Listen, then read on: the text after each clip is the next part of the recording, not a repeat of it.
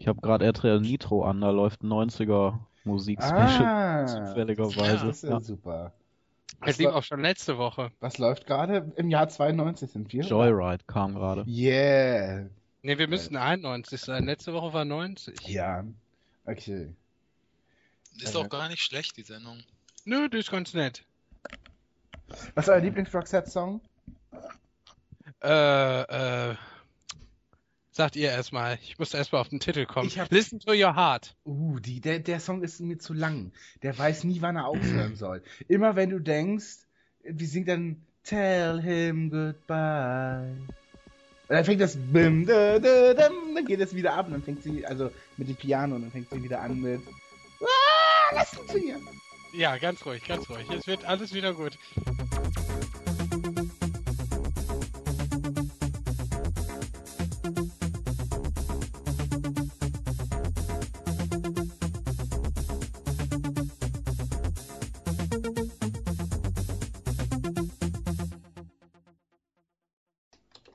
Manuel, wir warten.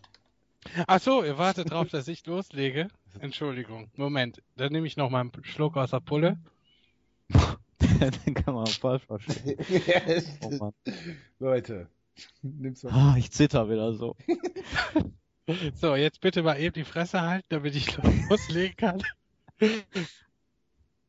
Hallo und herzlich willkommen zu einer neuen Folge von Coopers Kaffee. Wir sind immer noch in den 90er Wochen, sind sehr viele Wochen.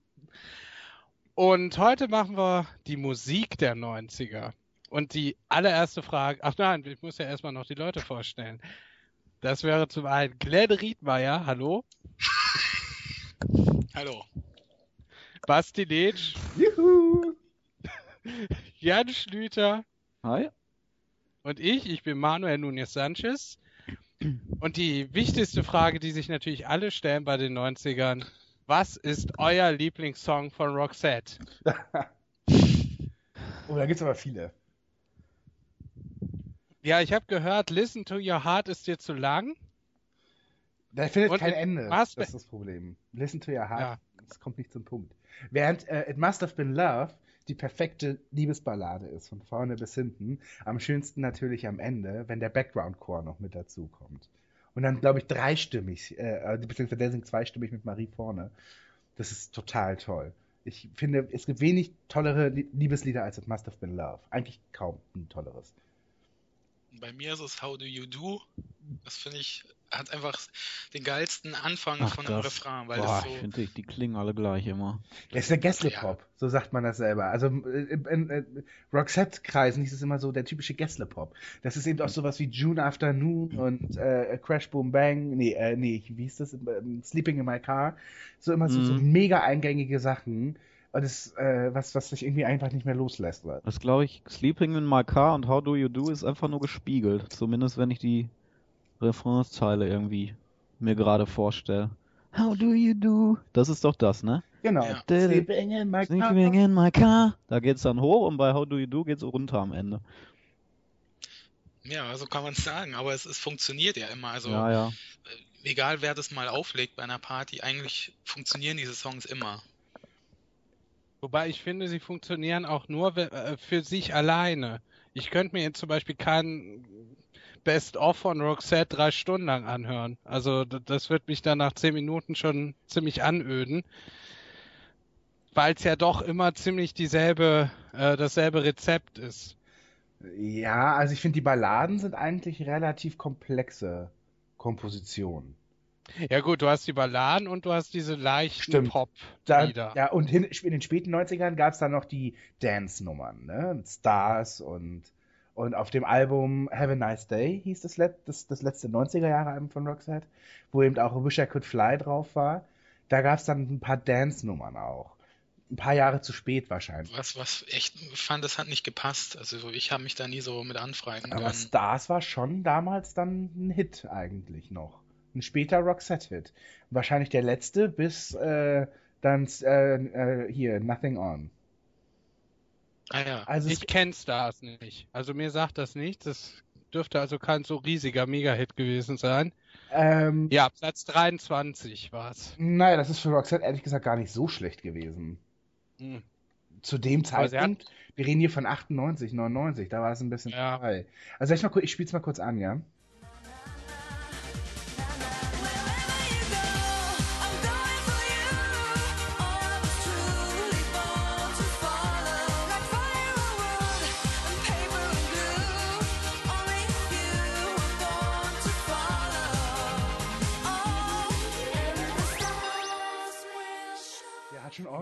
Beat, hat schon ordentlich Beat gehabt damals. Und ich weiß, das lief auf Viva täglich.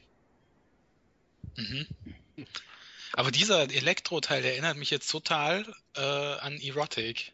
Also, ja, ist- wirklich. Das ist das, was von, ich meinte mit, es kam so vier Jahre zu spät.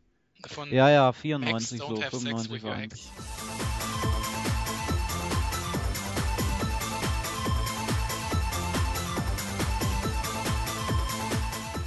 Ja, dann müssen wir jetzt zum großen Mysterium kommen. Ich wollte es ja für später aufnehmen, aber wenn wenn du jetzt schon Erotic ansprichst. Ja, Also, Glenn, ich wünsche mir was von dir. Und zwar, kannst du mal bitte einspielen den Song Dr. Dick von Erotic und da bitte speziell den Rap-Part.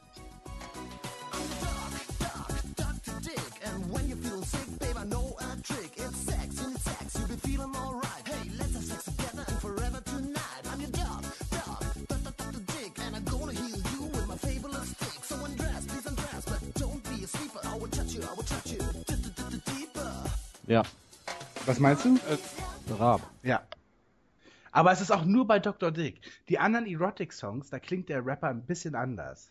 Aber ist es denn ähm, verbrieft irgendwo, dass er das gesungen hat? Nee, ich habe echt recherchiert und ich muss sagen, Okay. ich würde das Stefan Raab liebend gerne mal fragen, weil Ja. er hat zu der Zeitpunkt irre viel Musik produziert und Raab hat in TV Total auch ab und zu mal so gesungen. Also ich finde dieses I'm a Dark, Dark, Dr. Dr. Dick, das klingt so Raab-mäßig. Ich Hm. bin mal echt gespannt, was die Hörer dazu sagen, wenn die das Ja, hören. also es klingt auf jeden Fall wie Raab. Ob's das, ob er das wirklich ist, weiß man natürlich nicht. Ich meine, er hatte damals bei Viva ähm, auch alle kennengelernt, ne?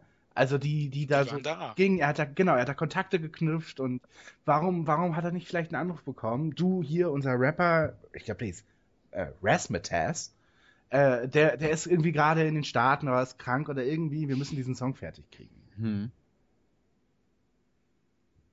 Erotic ist da eigentlich eine Ausnahme, also die kann man ja zum Eurodance zählen, ähm, ist ja eher eine Ausnahme, weil sie ja mehr als einen Hit hatten. Also es gab ja viele One-Hit-Wonder da, aber die haben sogar zwei Alben gehabt, die, äh, die mit äh, erfolgreichen Single-Auskopplungen waren und insofern ähm, drei, vier Jahre gut. Ich weiß noch, dass sie sogar einen ähm, in Anführungszeichen Megamix hatten oder Remix, ein, äh, ein Song, der alle ihre Einzelsingles nochmal zusammengewürfelt hat. Das war ganz lustig.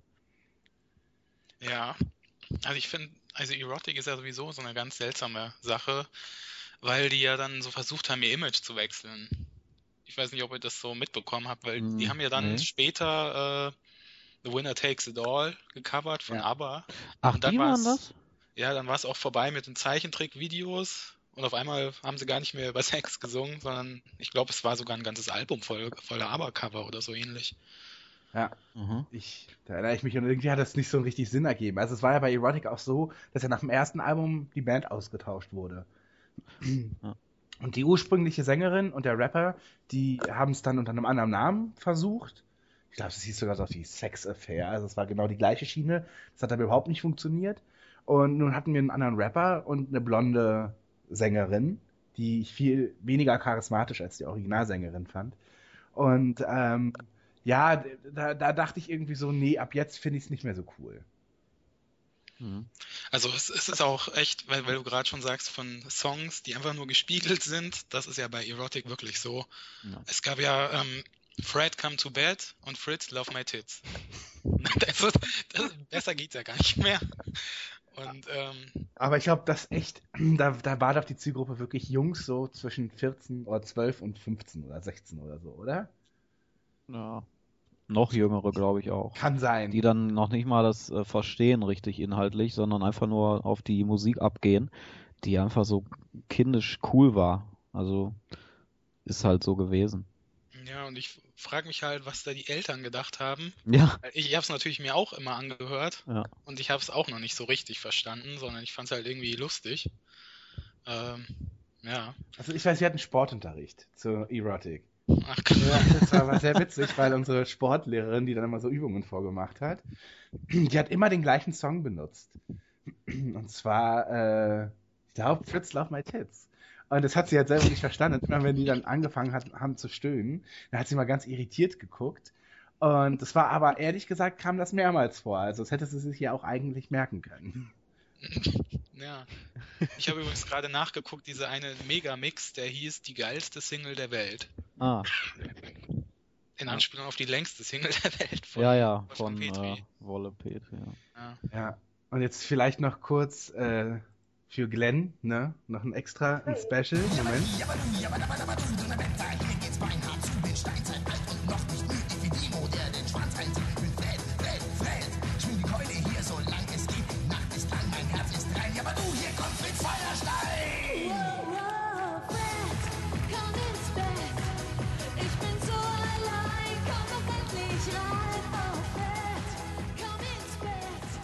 Das war Fred Come ins Bett von. Ey, ich wusste gar nicht, dass sie das auf Deutsch mal gesungen haben. Na, das war ähm, eine andere Sängerin Ja? mit äh, einem Mann oder einem jemanden in einem Fred Feuerstein-Kostüm. Und das Okay. hieß Fred komm ins Bett oder Fred Ja. komm ins Bett.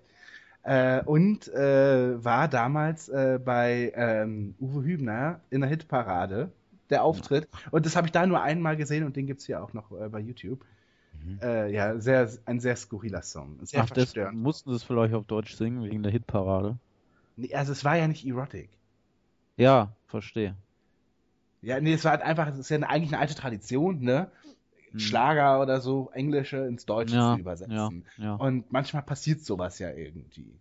Mhm. Und, und da hat man das eben damals auch so versucht irgendwie. Das finde ich sehr eigenartig. Also ich fand es schon irgendwie krass, weil es war ja auch äh, so eine Zeit, ähm, da gab es viele solche Kinderlieder, die auf einmal im Techno-Sound remixed wurden. Und das war so ein Ausläufer davon. Und also, dass da halt diese Zeichentrickfiguren so anzügliche Sachen gesungen haben. Es gab nämlich noch einen Nachfolgesong, den kann ich jetzt mal kurz anspielen. Oh, yappadi, yappada, yappada,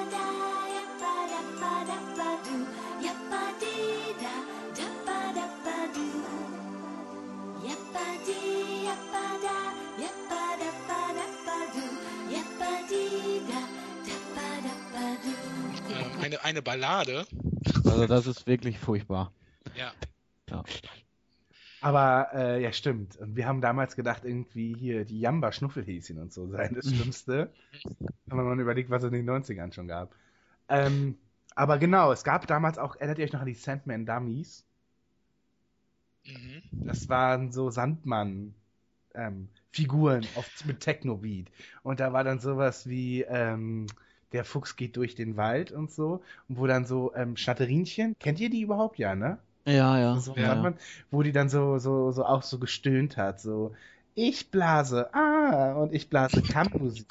Ach so, auch so Genau, Anspielung. durchaus. Was man ja bei den Schlümpfen nicht hatte. Nee, ich wollte gerade sagen, also mir fällt das jetzt gerade ein, wo du sagtest, ähm, Techno, also so Lieder auf Techno zu machen. Die Schlümpfe-CDs hat wahrscheinlich, haben wahrscheinlich die meisten, die das jetzt hören und wir auch mal gekauft. Volume One, also da war ich halt genau in dem Alter, wo, wo von dieser Zielgruppe, die die angesprochen haben. Und mir fällt jetzt noch ein, von ähm, der Augsburger Puppenkiste gab es sowas auch mal. Dolls United, genau. Genau. Eine Insel mit zwei Bergen. wo sich, soweit ich das noch weiß, es kann aber auch eine Urban Legend sein, ähm, wie heißt nochmal der Erfinder von diesem, äh, von diesem Sch- Stück? Ähm, Micha, Micha, war das Michael Ende? oh Gott, das ist peinlich. Da bin ich jetzt überfragt. Auf jeden Fall, nachdem der gestorben ist, haben die das erst gemacht, weil er sich, glaube ich, dagegen gewehrt hatte. Mhm. Das, ja, das ist, glaube ich, die Geschichte. Ich, mir fällt noch nicht mal mehr der Name des Stücks ein. Nein, Eine also, Insel mit zwei Bergen. nee, das heißt, es Ja, ist das Jim heißt aber äh, nicht das so. Ist, Genau, das war, Jim Knopf Genau, äh, und äh, und das der ist, Lokomotivführer. Am- Lukas, der Lokomotivführer. Genau. Und so, genau. Und das war von Michael Ende. Genau. Und da Ja. war ein, da waren, das ist in diesem Universum, sage ich mal, mit diesem Ja. Lummerland und so. Ja, ja, und Michael Ende ist 95 gestorben. Ich glaube, danach kam das dann raus.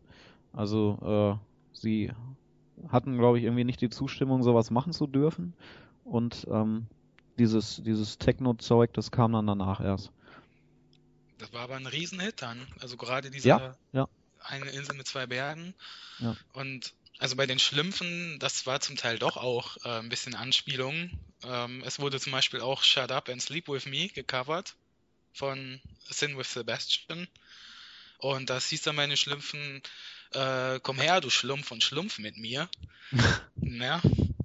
Kann sich ja Naja. jeder vorstellen, was Tanzen. da gemeint ist. Naja. Also ich, ich habe den Eindruck, bei diesen ganzen Schlümpfe-Covern, da, da wird das, dieses Wort Schlumpfen gerne mal so zweideutig verwendet. Also ich möchte kurz sagen, ähm, Schlumpfine hatte auch mal eine Single. Und zwar war das von I Wanna Be With You äh, von, Ace, äh, von Fun Factory. War es, äh, ich äh, kauf mir rote Schuhe oder ich will rote Schuhe. Und das ist natürlich gendermäßig sehr fragwürdig. Ne? Da hat, da hat eine Frau. Diskriminiert. Und dann geht's natürlich darum, dass sie Schuhe möchte. Also es ist natürlich auch eine fragwürdige Botschaft, was der jungen Mädchen vermittelt wird. Ne? Wird das überhaupt noch gemacht? Also kommen da noch neue raus? Es wird tatsächlich gemacht. Ich habe das mal äh, vor kurzem erst nachgeguckt und es gibt dann zum Beispiel, wir sind geboren, um zu schlumpfen. Das ist wirklich. Also ich weiß nicht, was da schlimmer ist. Also, na, das Original. Ich glaube, sowas schlimmer. ähnliches kommt auch heute immer mal wieder mit äh, SpongeBob Schwammkopf raus. Mhm. Ich glaube, das ist jetzt Ja. so dieser neue äh, Zeichentrickstar, der da irgendwelche Songs covert. Gab auf Mhm. jeden Fall Anfang des Jahres äh, irgendwann mal das, äh, dass er mit Cover-Songs in den deutschen Charts war. Ich habe aber ehrlich gesagt nichts davon gehört. Schade eigentlich. Ich würde übrigens ganz gerne kurz sagen, dass ich mir niemals eine Schlümpfe-CD gewünscht oder gekauft habe. Ich schon.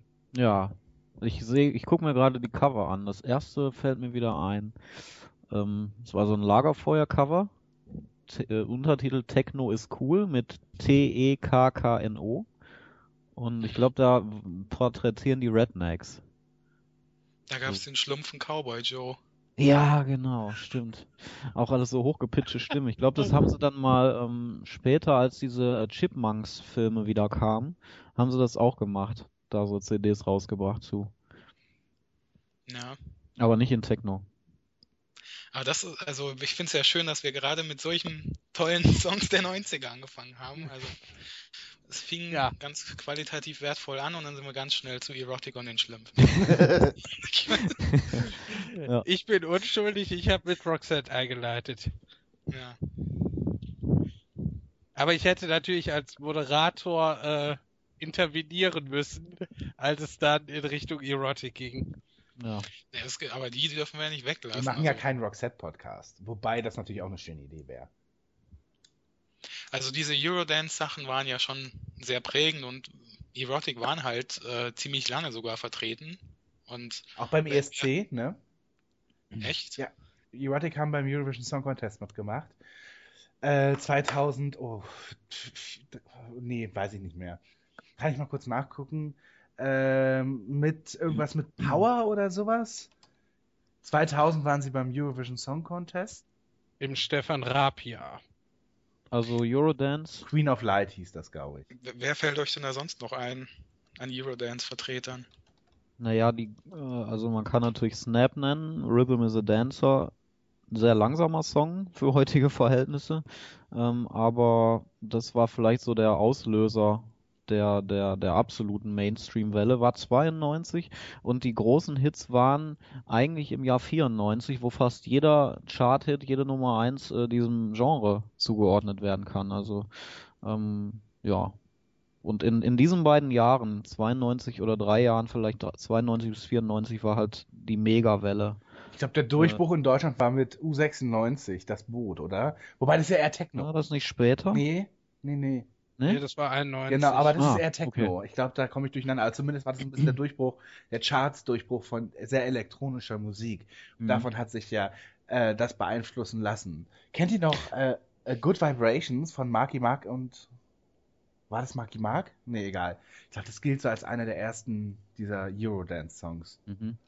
Der war 89. Würdet ihr sagen, dass ja, würdet ihr sagen, dass äh, DJ Bobo auch so ein Vorläufer davon war, weil der war ja schon Ende der 80er erfolgreich eigentlich. Weiß ich jetzt gar nicht. Also, der hatte halt schon auch einige Songs, die da genau reinpassen. Ja. Was war denn das erste? Ich, ich, Ich meine, Somebody Dance with Me war, ne, Somebody Dance with Me war, Ja. war, war das nicht Ende der 80er, Nee, 88 nee, oder bin nein, ich nein, da? nein. Ich glaube, das war 93 waren seine ersten Hits, nicht er. Okay, Aber ja, dann, der erste Song. dann ist es halt, ja. Ich, du hast schon recht, finde ich. Weil, also ich finde zumindest persönlich äh, kann ich dem zustimmen, weil äh, Everybody von DJ Bobo für mich so einer der ersten äh, äh, Lieblingssongs aus der Zeit war, ähm, wo ich dann auch ungefähr ähm, wusste, in welche Richtung das jetzt geht oder dass das eben ein eigenes Genre ist, Eurodance, wo es Mhm. erstmal so ein Bewusstsein gab, ähm, dass das jetzt so genau in diese eine Genre-Richtung spielt. Und insofern ähm, äh, ist es sicherlich für den deutschen Markt äh, oder für den, Euro für den deutschsprachigen Raum ist sicherlich DJ Bobo äh, eine, eine der ersten Nummern, glaube ich schon. Mhm. Der ist ja auch das, äh, der so diese Art von Musik, ähm, finde ich, noch heute hochhält. Also wenn man neue Sachen in, äh, aus diesem Bereich hören will, die mehr oder weniger entfernt mit Eurodance zu tun haben, dann ähm, sollte man seine Alben heute kaufen noch. Ist so ein Vertreter, also so ein Typ, der die 90er irgendwie hochhält für mich. Ich wusste gar nicht, dass der Alben noch rausbringt. Ich dachte, der geht nur noch auf. Ja, Und- soweit ich weiß schon. Versucht Oder? auf jeden Fall Guck immer mal. mit neuen Songs. Sehr erfolglos, aber er versucht Ja, also das letzte war sogar letztes Jahr. Bringt so alle zwei, drei Jahren mal ein neues raus immer. Wobei es dann ganz schön lange gedauert hat, wenn 93, 94 so die Zeit, wirkliche Zeit des Eurodance war, äh, von Snap bis zu zum richtigen, zum Höhepunkt von Eurodance, weil Snap hatte ja schon 90 zwei große Hits mit äh, Oops Up und The Power. Und ich finde, das passt musikalisch da auch durchaus in diese Richtung. Deshalb wundere ich mich gerade, dass ihr das so spät erst, äh, ja, die große Zeit des Eurodance nennt. Ist aber nicht Snap, ist ja eine deutsche Produktion gewesen. Aber ich habe irgendwie verorte ich die halt auch äh, super in den amerikanischen Raum. Das war ja tatsächlich ein äh, amerikanischer Hit auch. Ja, ich glaube, es war zumindest international. Ob es jetzt USA war, weiß ich jetzt nicht so genau. Ich guck mal eben. Also Snap Ja, ja, und Rhythm war is auf Nummer 5 in den USA. Rhythm is Über 11 Millionen Verkäufe. Extrem erfolgreich. und dann gab's ja, The Power war sehr erfolgreich, Platz 2. Und dann Rhythm is a Dancer zwei Jahre später, Oops Up nicht so. Wobei ja äh, The Power ja auch nicht ganz die typischen Eurodance-Merkmale hat. Es hat ja einen harten Gitarrenriff, es hat eine sehr soulige Frauenstimme ähm, und es wird halt zwischendurch gerappt, ja, aber es ist ja jetzt nicht so unbedingt das sehr elektronische Lied, oder? Also Eurodance ist ja ausschließlich elektronisch. Und ich finde, Ja. ich finde das, ich finde halt, dass The Power, dieses, es ist zwar total gesampelt und alles, schon klar, äh, und es, aber ich finde, es ist halt jetzt nicht so diese super elektronische Tanzmusik. Ich finde, die kam dann, Ja, ich weiß schon, was du meinst. Ja. Aber auch, ich finde es auch insgesamt schwer, das so abzugrenzen. Also wo, wo hört Eurodance auf, wo fängt Mhm. Techno Ja, an? man kann es auch sehr stark eingrenzen. Man kann ja auch mal sagen, da muss ein männlicher Rapper sein dabei, der so diesen Rap-Part immer übernimmt am Ende, im letzten Drittel. Dann muss es immer eine weibliche Stimme sein, also diese Gegensatz weibliche äh, äh, Gesangsstimme, männliche Rap-Stimme. Und, Techno natürlich. und sie stehen halt auch für was, wie zum Beispiel natürlich Captain Jack, Hm. dann ähm, äh, Erotic, äh, äh, Scatman John, Ja, äh, das ja, ist ja. natürlich auch, es ist ein bisschen Rednecks. Rednecks, Also- genau, das sind ja richtig Figuren, die dann irgendwann Genau. Letztlich ja auch der Name Mr. President und so. Äh, Ja, und deswegen, Mhm. das Konzept war ja auch, dass die relativ austauschbar sind, die Leute, die das dann machen. Also letztendlich geht, wird da ein Konzept verkauft, Rednecks zum Beispiel dieses Cowboy-Konzept und da werden ja dann auch ähm, die Sänger ausgetauscht. Eben bei Erotic haben wir auch schon gesagt. Ja. Und ähm, ich finde 94 ist insofern halt auch ein relativ bemerkenswertes Jahr, weil, glaube ich, der erste deutschsprachige Eurodance-Song dort ein Riesenerfolg wurde, nämlich Modo mit 1, Ach, 2 ja. Polizei. Ach, ja. Genau, das war ein Nummer 1 Hit und äh, ist halt deutschsprachig. Und in dem Jahr war eben auch, ich gucke gerade nach, äh, Magic Affair, dann Prince Idol Joe und Marky Mark, Rednecks, ja, genau. Als Nummer 1 jetzt äh, selber, Mhm. äh, äh, äh, so was so Deutsch, Eurodance und, und so weiter ist. Also es Hat Falco nicht in dem Jahr auch was gemacht? Er hat sich ja mal ein, ein äh, Pseudonym gegeben. ja, zehn, Entweder war es 94 oder 95. Mutter, Mutti, der Mann mit dem Koks ist da. Ich weiß gar nicht, ob man das. Eigentlich Äh, ist es auch schon ziemlich stark. aber das war Eurodance ja, auf- 95 war das. 95. Hm. das ist auf jeden Wie hieß Fall das? T2 oder wie hieß der da? TMA. TMA. Ja, das ist auch schwer einzuordnen, finde ich. Ja, Eigentlich auf jeden Fall so auf diesen-. Ja. Ja, ja, stimmt. Aber also ich, ich finde ja so die, die Hochzeit von Eurodance ging so bis 96 sogar. Und Mhm. dann ging es ja sogar noch weiter mit den Venga Boys. Ja, ich bin Ja. großer Fan der Venga Boys, so davon mal abgesehen, aber die kamen eigentlich relativ spät, als die große Welle schon vorbei war. Und hatten dafür aber noch relativ beachtlichen Erfolg. Ja. Was waren denn eure Lieblings-Eurodance-Interpreten oder irgendwie, wo habt, die, wen habt ihr so verfolgt? Naja, ich habe ja nichts direkt verfolgt, weil ich da einfach zu jung war, aber ich finde, äh, wenn man es jetzt da reintun möchte, finde ich Snap schon wahnsinnig gut. Also gerade Rhythm is a Dancer finde ich einer der besten Eurodance oder generell elektronischen Lieder überhaupt, die aus Deutschland jemals kamen. Ich finde, das ist so ein Übersong. Ähm, ja, für mich sticht das sehr heraus. Dr. Alban passt das Ja. zu Eurodance? Ich Ja. finde schon. ja, Ja, ja, ja. ja. Aber Hatte das auch hat mir auch sehr gut gefallen, würde ich jetzt aber nicht so als grandiosen Mega-Titel überhaupt äh, bezeichnen. Aber ich wusste jetzt zum Beispiel auch bis vor zwei Jahren nicht, dass Snap aus Deutschland kommt, weil es für mich überhaupt nicht deutsch klingt. Äh, Eurodance ist natürlich auch eine Sache gewesen, die nicht nur aus Deutschland kam. Klar, Italien war noch groß, Ja. England auch äh, und, und die Benelux-Länder und sicherlich auch Frankreich, ja. Aber äh, Snap fand ich über auch, äh, weil es auch immer noch ein bisschen was Souliges natürlich hatte. In der Stimme und so. Deswegen klingt, das fand ich auch mal sehr amerikanisch, ja. Also ich fand Scatman, Scatman ziemlich geil. Also Ja, ziemlich, äh, also natürlich ein Mega-Hit auch äh, gewesen, der erste Song. Aber ich fand auch Scatman's World zum Beispiel ziemlich cool. Also der dann Ich finde relativ. den ja viel besser als den ersten. Ja. Also Scatman's World mag ich richtig gerne. Den ersten, da frage ich mich immer, warum war der so erfolgreich? Ich kann, finde den zweiten deutlich besser und kann auch gut verstehen, dass er danach dann abgesoffen ist, weil danach wurde es langweilig. Aber für mich war der Höhepunkt eigentlich Hm. eher der zweite als der erste Titel. Ja, ich hatte, glaube ich, sogar das Album, das erste, und das äh, hatte auch ein paar weitere gute Songs, die keiner kennt. Ähm, also das war jetzt nicht nur so, dass nur die beiden Singles gut waren. Ähm, ja, ich denk mal, der erste Song, der war halt auch einfach wegen seiner Andersartigkeit, weil es mal ein bisschen weniger Mainstream war durch die diese Möglichkeiten, die er mit der Stimme hatte. Ähm, ist es vielleicht erfolgreich geworden. Besser, der bessere Song ist bestimmt äh, Scatman's World.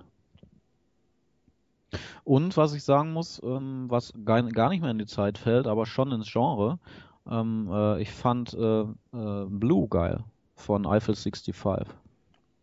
Ja, Mit das Mit dem, habe ich mit damals Video. nicht verstanden. Inwiefern? Ja, dass das so ein Hit wurde, weil, so, weil ich, ja. ich fand, das war eigentlich relativ unspektakulär. Ich, ich glaube, das war wirklich nur durch das Video. Ja, ja, kann sein. Das war ja ähm, halt so ein Video mit 3D-Technologie und da war das ja alles, was rauskam mit 3D, also ob es Toy Story war oder irgendein Musikvideo später dann, das hat dann Erfolg gehabt. Alpha 65 ist ja eine äh, italienische Band gewesen. Und äh, ich weiß, wir waren damals in Österreich im Urlaub und sind äh, zurückgefahren und im österreichischen Radio rief halt eine an und hat sich dieses Lied gewünscht und meinte, dass sie hat das im Italienurlaub ständig gehört. Das war dort rauf und runter zu hören. Und äh, um dieses Italien-Feeling wiederzubekommen, möchte sie das hören. Da habe ich das zum ersten Mal gehört und es vergingen nochmal so zwei Monate, bis es dann in Deutschland angekommen ist. Also es war so ein verschleppter Hit aus, aus Italien hier, ja. Der zweite war aber auch nicht schlecht, Move Your Body. Das war genau der gleiche. Es war wirklich das war genau das gleiche. Und Ja. in dem Video das Desinteresse des Sängers, habt ihr das, erinnert ihr? Der hat immer irgendwie bei der Performance immer so, sah so aus, als ob er gleich das Mikrofon wegschmeißen und sagt, ja, fickt euch alle. Oh Gott. Fickt. Keine Ahnung. Oh Gott, ist das dumm gewesen. Äh, ja.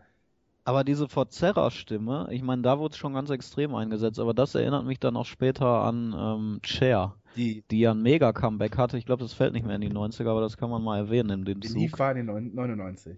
Ah ja, doch. Ja, genau. Das war, glaube ich, irgendwie sogar eine neue Technik.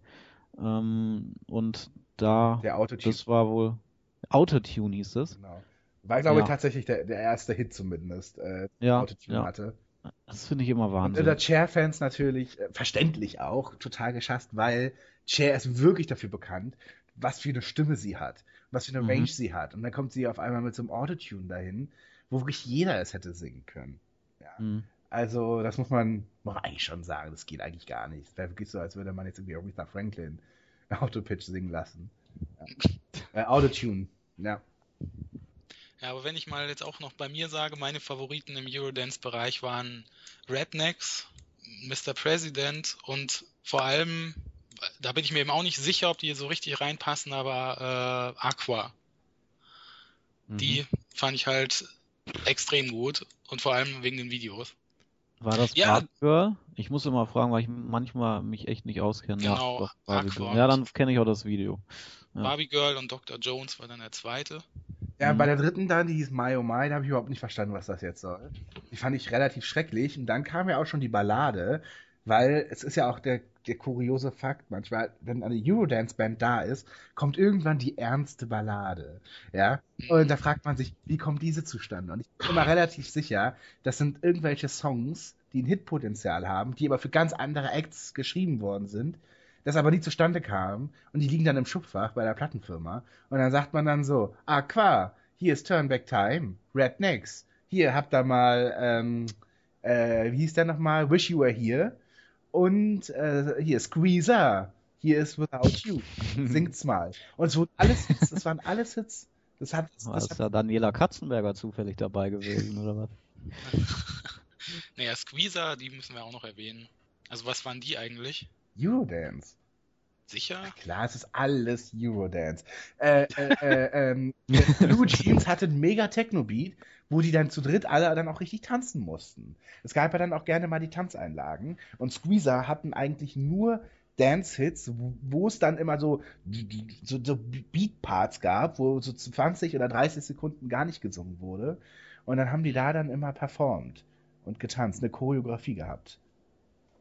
Das Basti, wo du schon dabei bist, alles in den Eurodance einzuordnen, würdest du da auch Daft Punk reintun? Nee, Daft Punk, oh, da können wir gerne noch zu kommen später, ist eine eigene Musikrichtung, also mit vielen anderen.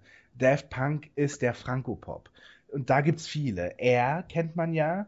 Äh, und dann gab's auch ähm, Saint, äh, äh, Saint-Étienne oder Sebastian Tellier. Das sind so Franco-Pop-Sachen. Ja, wobei, damit kann man es auch eigentlich abhaken. Das gab es in den späten 90ern, kam das auf. Das war so lazy, laid back, ein bisschen gechillt, äh, ein bisschen jazzig auch, äh, so, so französische, man könnte fast gemein sagen, easy listening Musik. Das ist so, finde ich jedenfalls, ist Daft Punk, äh, gehört auf jeden Fall schon allein, weil sie natürlich aus Frankreich kommen, äh, äh, wobei das ja natürlich ein bisschen gemein, aber weil sie eben diesen Elektro-Sound, der eben nicht ganz so auf die Fresse war, sondern so ein bisschen verspielter war, äh, hat, haben die das mitbegründet. Ganz toll. Ja, die fielen mir nur gerade ein, weil ihr über äh, animierte Videos gesprochen habt. Das war ja bei Daft Punk in der frühen Zeit, Mitte der 90er, Anfang der 2000er, da haben die auch jede Menge animierte Songs, äh, animierte Videos. Der erste große Hit, den ich kenne zumindest jetzt, äh, war Around the World. Ja. Und das war halt Mhm. ein Video von Gondry, glaube ich, Michel Gondry, äh, wo eben diese, diese Stop-Motion-Performance da ist, mit den, mit den Männchen, äh, im, im, mit den, mit den Disco-Kugeln als Kopf und den Schwimmer-Outfits äh, äh, bei den, mit Treppen und so weiter, genau. Ich glaube, die hatten vorher schon äh, ein paar Songs auch, aber ja. die waren nicht die großen Hits. Ja, ja. Fing, glaube ich, so ein, zwei Jahre an, bevor sie wirklich erfolgreich wurden mit Around the World. Genau. Und wo würdest du Gigi D'Agostino Ja. hin verorten? Ja, das ist Italo-Dance. Also spätere auch. Ja, das war ja auch 2000, glaube ich. Ja, ich glaube, es fing an Ende der 90er noch Also an. ich fand Gigi D'Agostino immer so schrecklich. Wirklich, das ich fand ihn geil. boah, Ja, ich auch. schüttelt's mich, schüttelt's mich total. Und Also ich fand ja vor allem bla bla bla. Das, das nee, das fand ich wieder scheiße. Ich fand das genial, weil das so richtig irgendwie äh, gegen alles geschossen hat, so die, gegen diese harmonischen Songs. Das war einfach irgendwie nur, nur richtig, äh, weiß auch nicht, wie ich es beschreiben soll, aber irgendwie habe ich gedacht, okay, da will er jetzt mal eine Gegenrichtung einschlagen. Ja gut, ich muss auch sagen, wenn ich Leuten auf den Sack gehen will, singe ich einfach fünf Minuten hintereinander diese bla bla bla. Ähm, aber an sich höre ich es nicht gerne eigentlich. Die Songs kamen übrigens alle 1999 raus, war also so eben noch, äh, noch äh, 90er.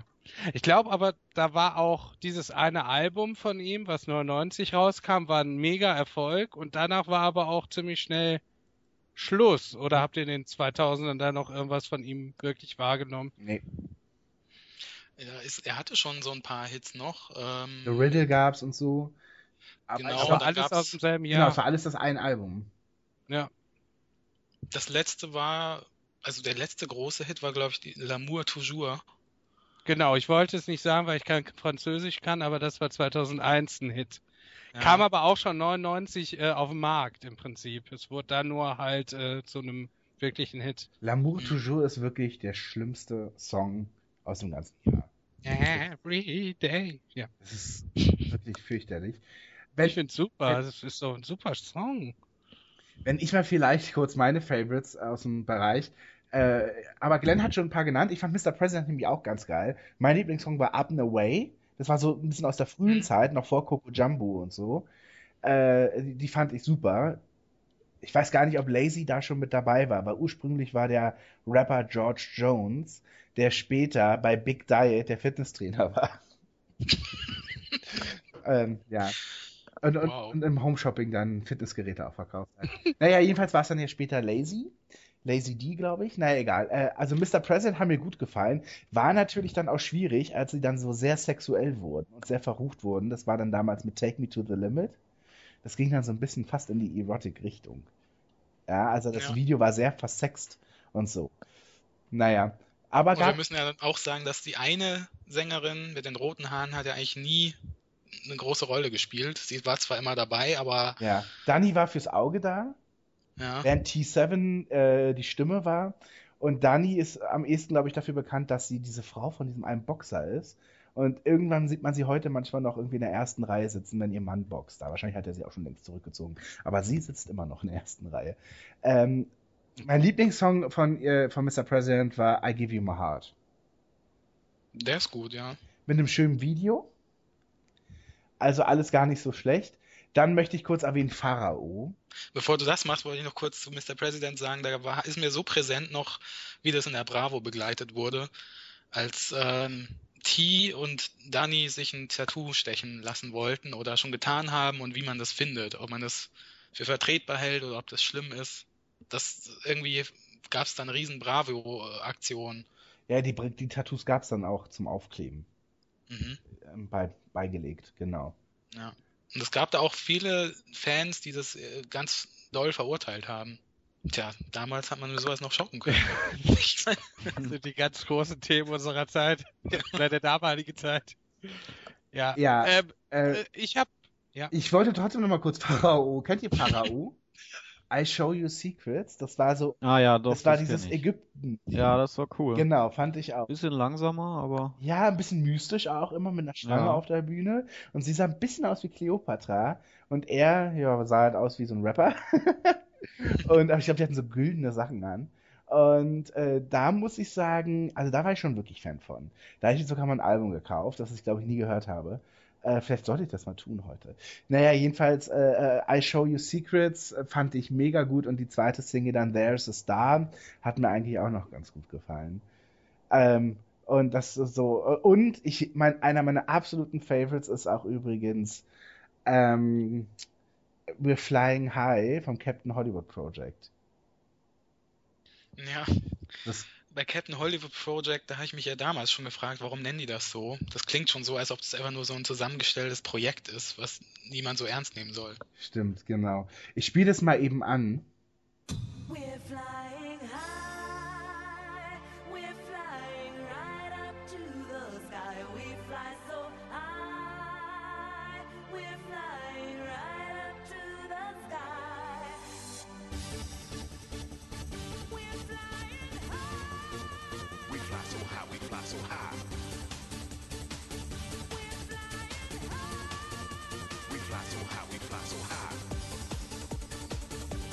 ihr nicht? Nee, leider nicht. Wie, du kennst es wirklich nicht? Nee. Sehr abgefahren. Ja. Mir hat nicht mal der Name Pharao erstmal was gesagt, bevor du I Show You Secrets gesagt hast.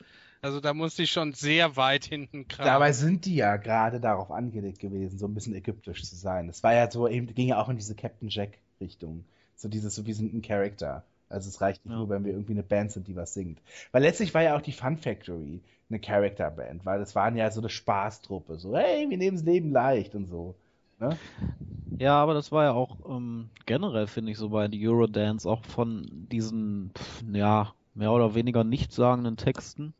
Ähm, da wurde ja schon sowas ähm, postuliert von Freiheit, Spaßgesellschaft war ja auch das, das, das Stichwort immer in den 90ern irgendwie, weil man ähm, ja gesellschaftlich auch irgendwie viel, viel weniger Probleme hatte, oder zumindest hat es den Anschein gehabt als heute war ja auch diese nach äh, Ära nach dem äh, Fall der Mauer.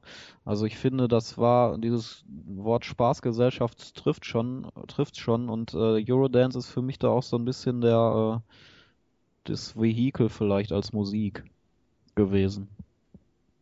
Also einfach dieses unbeschwerte, freie, ja, Abdancen auf, auf irgendwelche Beats, die ähm, relativ sinnlos eigentlich sind und äh, ohne, ohne irgendwelche Hintergründe in Texte auskommen.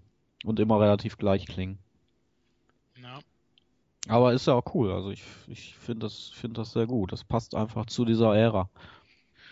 Ja, Hathaway würde ich auf jeden Fall noch erwähnen, ähm, weil das so einer der mh, prototypischen Songs auch war der 90er, also What is Love. Ja. Wird er heute auch immer gern mal eingeladen für so 90er äh, Partys oder irgendwelche 90er Konzerte. Ist er noch aktiv? Ja. Ich würde vielleicht kurz noch Mark O erwähnen wollen, mh. der ja mit Techno-Songs berühmt Ja. geworden ist. Und ich wollte nur kurz erwähnen, ich sehe gerade, der hat, macht halt auch, also sein letztes Album ist von 2009. Wollte natürlich keiner hören. Also keine Chartplatzierung. Aber ich sehe, er hat ein ähm, Bravo-Otto bekommen. Und zwar einmal 1994 ein Silberotto für Rap und Techno, was ich eine super Kategorie finde. Ja. Rap und Techno ist eine Kategorie, weil beides ja auch so irre, so musikmäßig viel miteinander zu tun hat. Hängt, hängt zusammen. Naja, und das nächste ist 1995, das finde ich besonders lustig. Bravo Otto, die Bron Bronze Otto als bester Sänger. Finde ich sehr witzig. Oh Mann. Es gab übrigens doch noch ein paar deutsche Sachen. Äh, Mir fällt da immer mehr ein, je, je länger ich da recherchiere auch. Ähm, kennt noch einer Supersonic von Music Instructor? Jo. Ja. Das fand ich auch ein geiles Lied. Und ähm, was auch so in die Erotic-Richtung geht, wenn man da als Kind das gehört hat, I'm Horny von Moose T. Den vielleicht noch ein paar aus, glaube ich, Popstars als äh, Juror kennen. Der war auch da in den 90ern aktiv. Der war ein Mega-Hit. Ja, Ich, ich glaube sogar der erste von Musti. Und der Beste. ja. Aber das, ähm, also ich finde ja Mark O und Music Instructor, das geht ja eigentlich schon weg von Eurodance und Richtung härteren Techno, oder? Ja, stimmt schon. Da gab es ja auch einige Vertreter natürlich. Also zum Beispiel am Technohead mit I Ja. Want to Be a Hippie, was glaube Ja. ich auch Mm. in den Charts mega weit vorne war, was ich so richtig nie verstanden habe. Also das war dieses Musik Das war auch das Video. Genau, das Musikvideo, was ich auch nicht verstanden habe. Ich habe das ganze Ding nicht verstanden. Das waren diese drei äh, Headbanger mit Glatzen auf der, auf der Bank. Ja, und natürlich äh, Scooter war, war ja der Durchbruch letztendlich. Ab 1994 mit Hyper Hyper und dann eigentlich auch konstant durch immer wieder neue Hits. Und da kann ich ja auch mal dazu stehen, dass Scooter waren, glaube ich, meine erste richtige Lieblingsband, wenn man es mal so nennen will. Ähm, da habe ich mich echt immer drauf gefreut und hingefiebert, wann die nächste Single rauskommt. Hast du aber noch nie live gesehen, oder? Nee, aber es ist ja immer noch möglich. Ja. Die spielt ja echt in großen Hallen noch, ne? Ja. Das ist schon eigentlich wirklich sehr beachtlich, ja. Die sind so die eine der wenigen, die halt übrig geblieben sind aus diesen 90ern. Gab aus Deutschland ja wegen Techno auch ähm, die Musikrichtung Hardcore, beziehungsweise Happy Hardcore. Und das waren dann so Sachen wie ähm, Dune. Die sind auch super. Ja. Also, sorry. Ja, also sowas wie Are You Ready to Fly oder so. Oder, ähm, wie hießen die? Ah ja. Are you Genau. ready to fly? Ja. Äh, wie, Das war cool. Wie hießen denn, ah, gab es nicht auch RB? Ne? Ja, Genau. das war wirklich hart. Das war wirklich heavy. Ich auch. Ich finde es schon Kenne Hm, ich gar nicht. Ich glaube doch. bemerkenswert, weil das, das war wirklich eben harter Techno, dass das in den Charts so weit oben war. Weil du denkst, ja, okay, das ist jetzt vielleicht nicht Mainstream-tauglich, aber damals war Ich es. finde auch besonders dass meine Ja. Großeltern sowas dann auch gehört haben, weil die sich gerne mal für die Autofahrt so eine Bravo-Hits gekauft haben, weil sie dachten, Ja. wird schon stimmen. Und da war ja sowas auch drauf, ne? Ich spiele dir mal kurz was von R&B vor, Jan.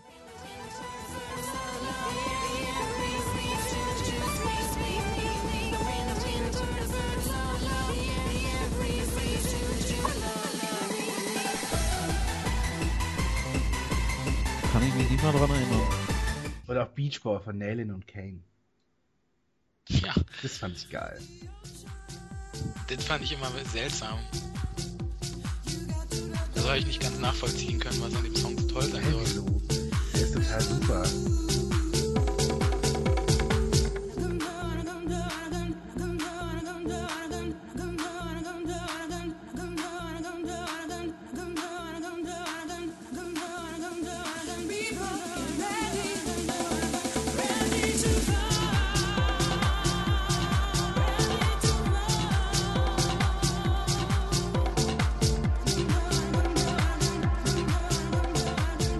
Fast schon sensibel, wenn du mich fragst.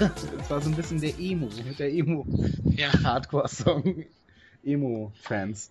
Ja, wenn es das gibt. Das ist ein in bisschen dem melan- Zusammenhang, das gab es ja dann mehrfach, solche Songs. Ich glaube, so der erste war halt Robert Miles mit Children. Ah, stimmt, ja, das stimmt. Stimmt, wo es dann so ein bisschen so kompo, kompo, wie sagt man, komposatorisch oder so? Ihr wisst schon, was ich meine. Ja, Was hast du gesagt? ja. Kompositorisch. Mal, wurde, genau. Also wo gar keine äh, Lyrics mehr waren, sondern halt oft nur halt so eine Klaviermusik. Ähm, ah, da fällt mir auch noch äh, Seven Days in One Week ein von BBE. Ja, Das ist auch verrückt, dass sowas ein Hit wurde. Es ist ja wirklich rein instrumental gewesen.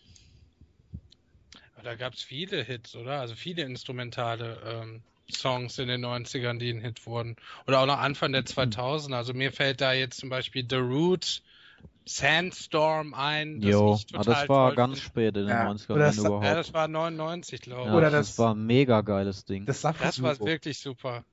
Safri-Duo war doch auch immer äh, nur instrumental, ne? Ja, ja. Stimmt, das gab's, egal, das gab's bestimmt in den 2000ern gar nicht, oder? Ein, ein instrumentales Lied Mhm. auf Platz 1, oder sagen wir mal nicht auf Platz 1, also wobei Robert Miles war auf der 1. Äh, Ja. ich mal behaupten. Aber sowas. Klangkarussell und so, das war doch ohne Nee, Gesang. Nee, das war Nicht? nicht ganz ohne. genau, da waren Vocals Okay. dabei. Aber Ja. ich würde sagen, bei Klangkarussell, das ist so wenig, dass. Also, ich glaube jetzt nicht, dass wenn man die dezenten Vocals rausgenommen hätte, dass es dann auf einmal, nee, das höre ich nicht. Also, das Hm. macht man Ja. jetzt nicht zur Hit. Also, glaube ich nicht. Das ist schon ein Beispiel, das man da nennen könnte, aber generell viel weniger als äh, Ja, ja. ja. 90er, Anfang 2000er. Wisst ihr überhaupt, was Sandstorm ist oder soll ich das anspielen? Also ich kenn's. Okay, ich dachte, mal an für die Leute, ähm, weil, weil das viele mit Sicherheit kennen, aber das jetzt nicht zuordnen können.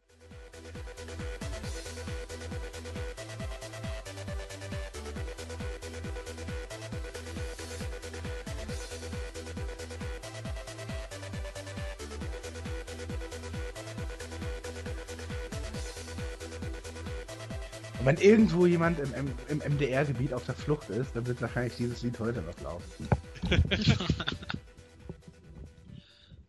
Ich glaube, das ist so Musik, äh, die hat dann schon ältere Leute genervt, oder? Ja. Also könnte ich mir super vorstellen, dass man das als Jugendlicher total geil fand.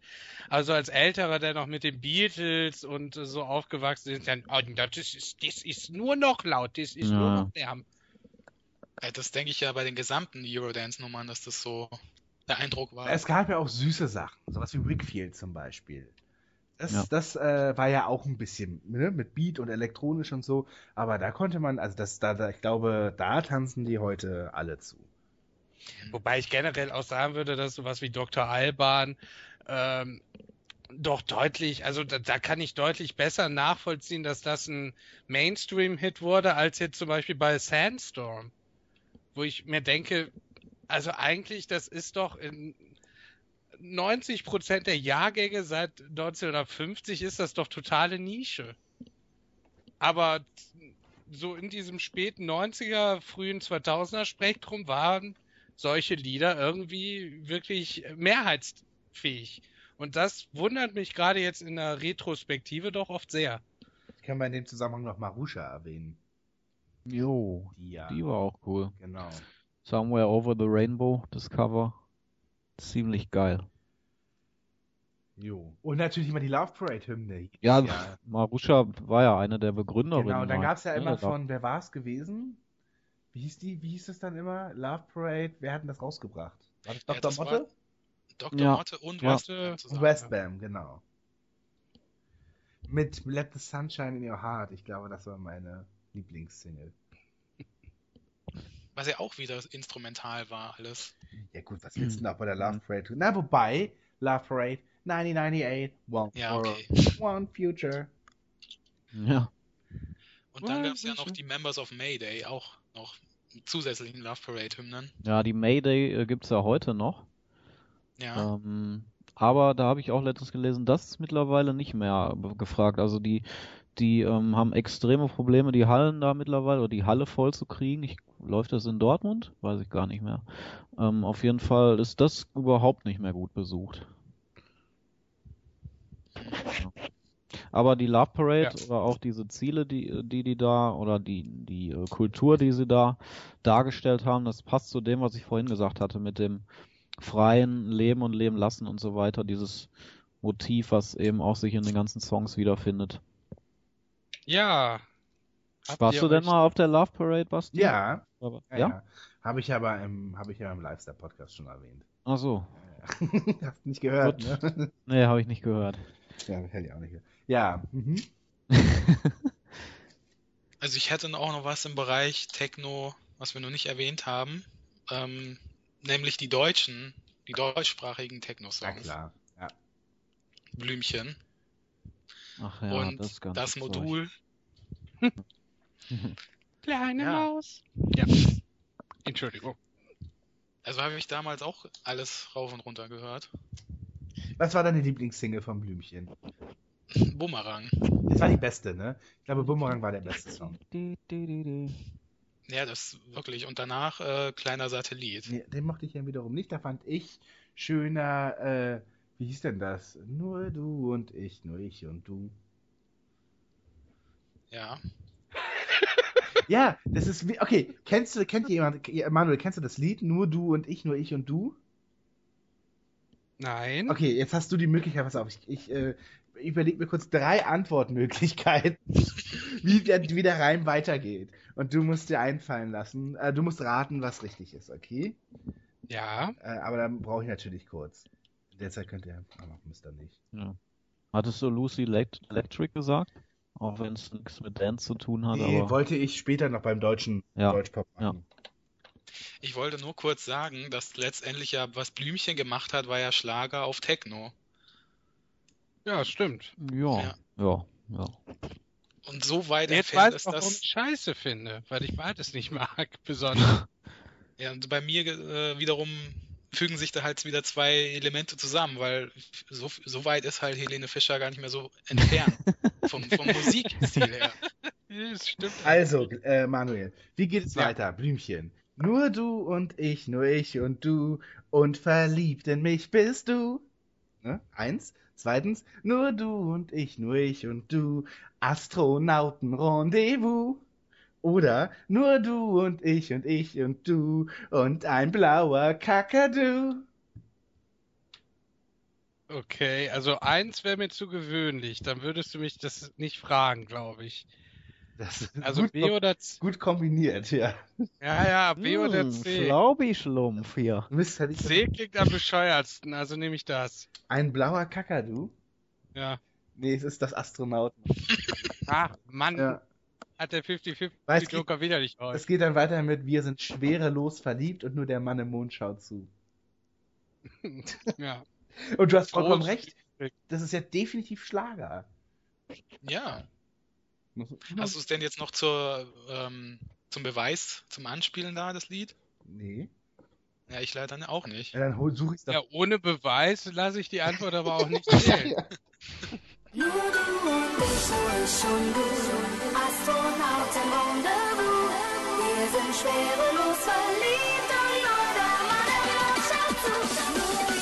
das war die späte Phase von München, hat dann leider nachgelassen, ne?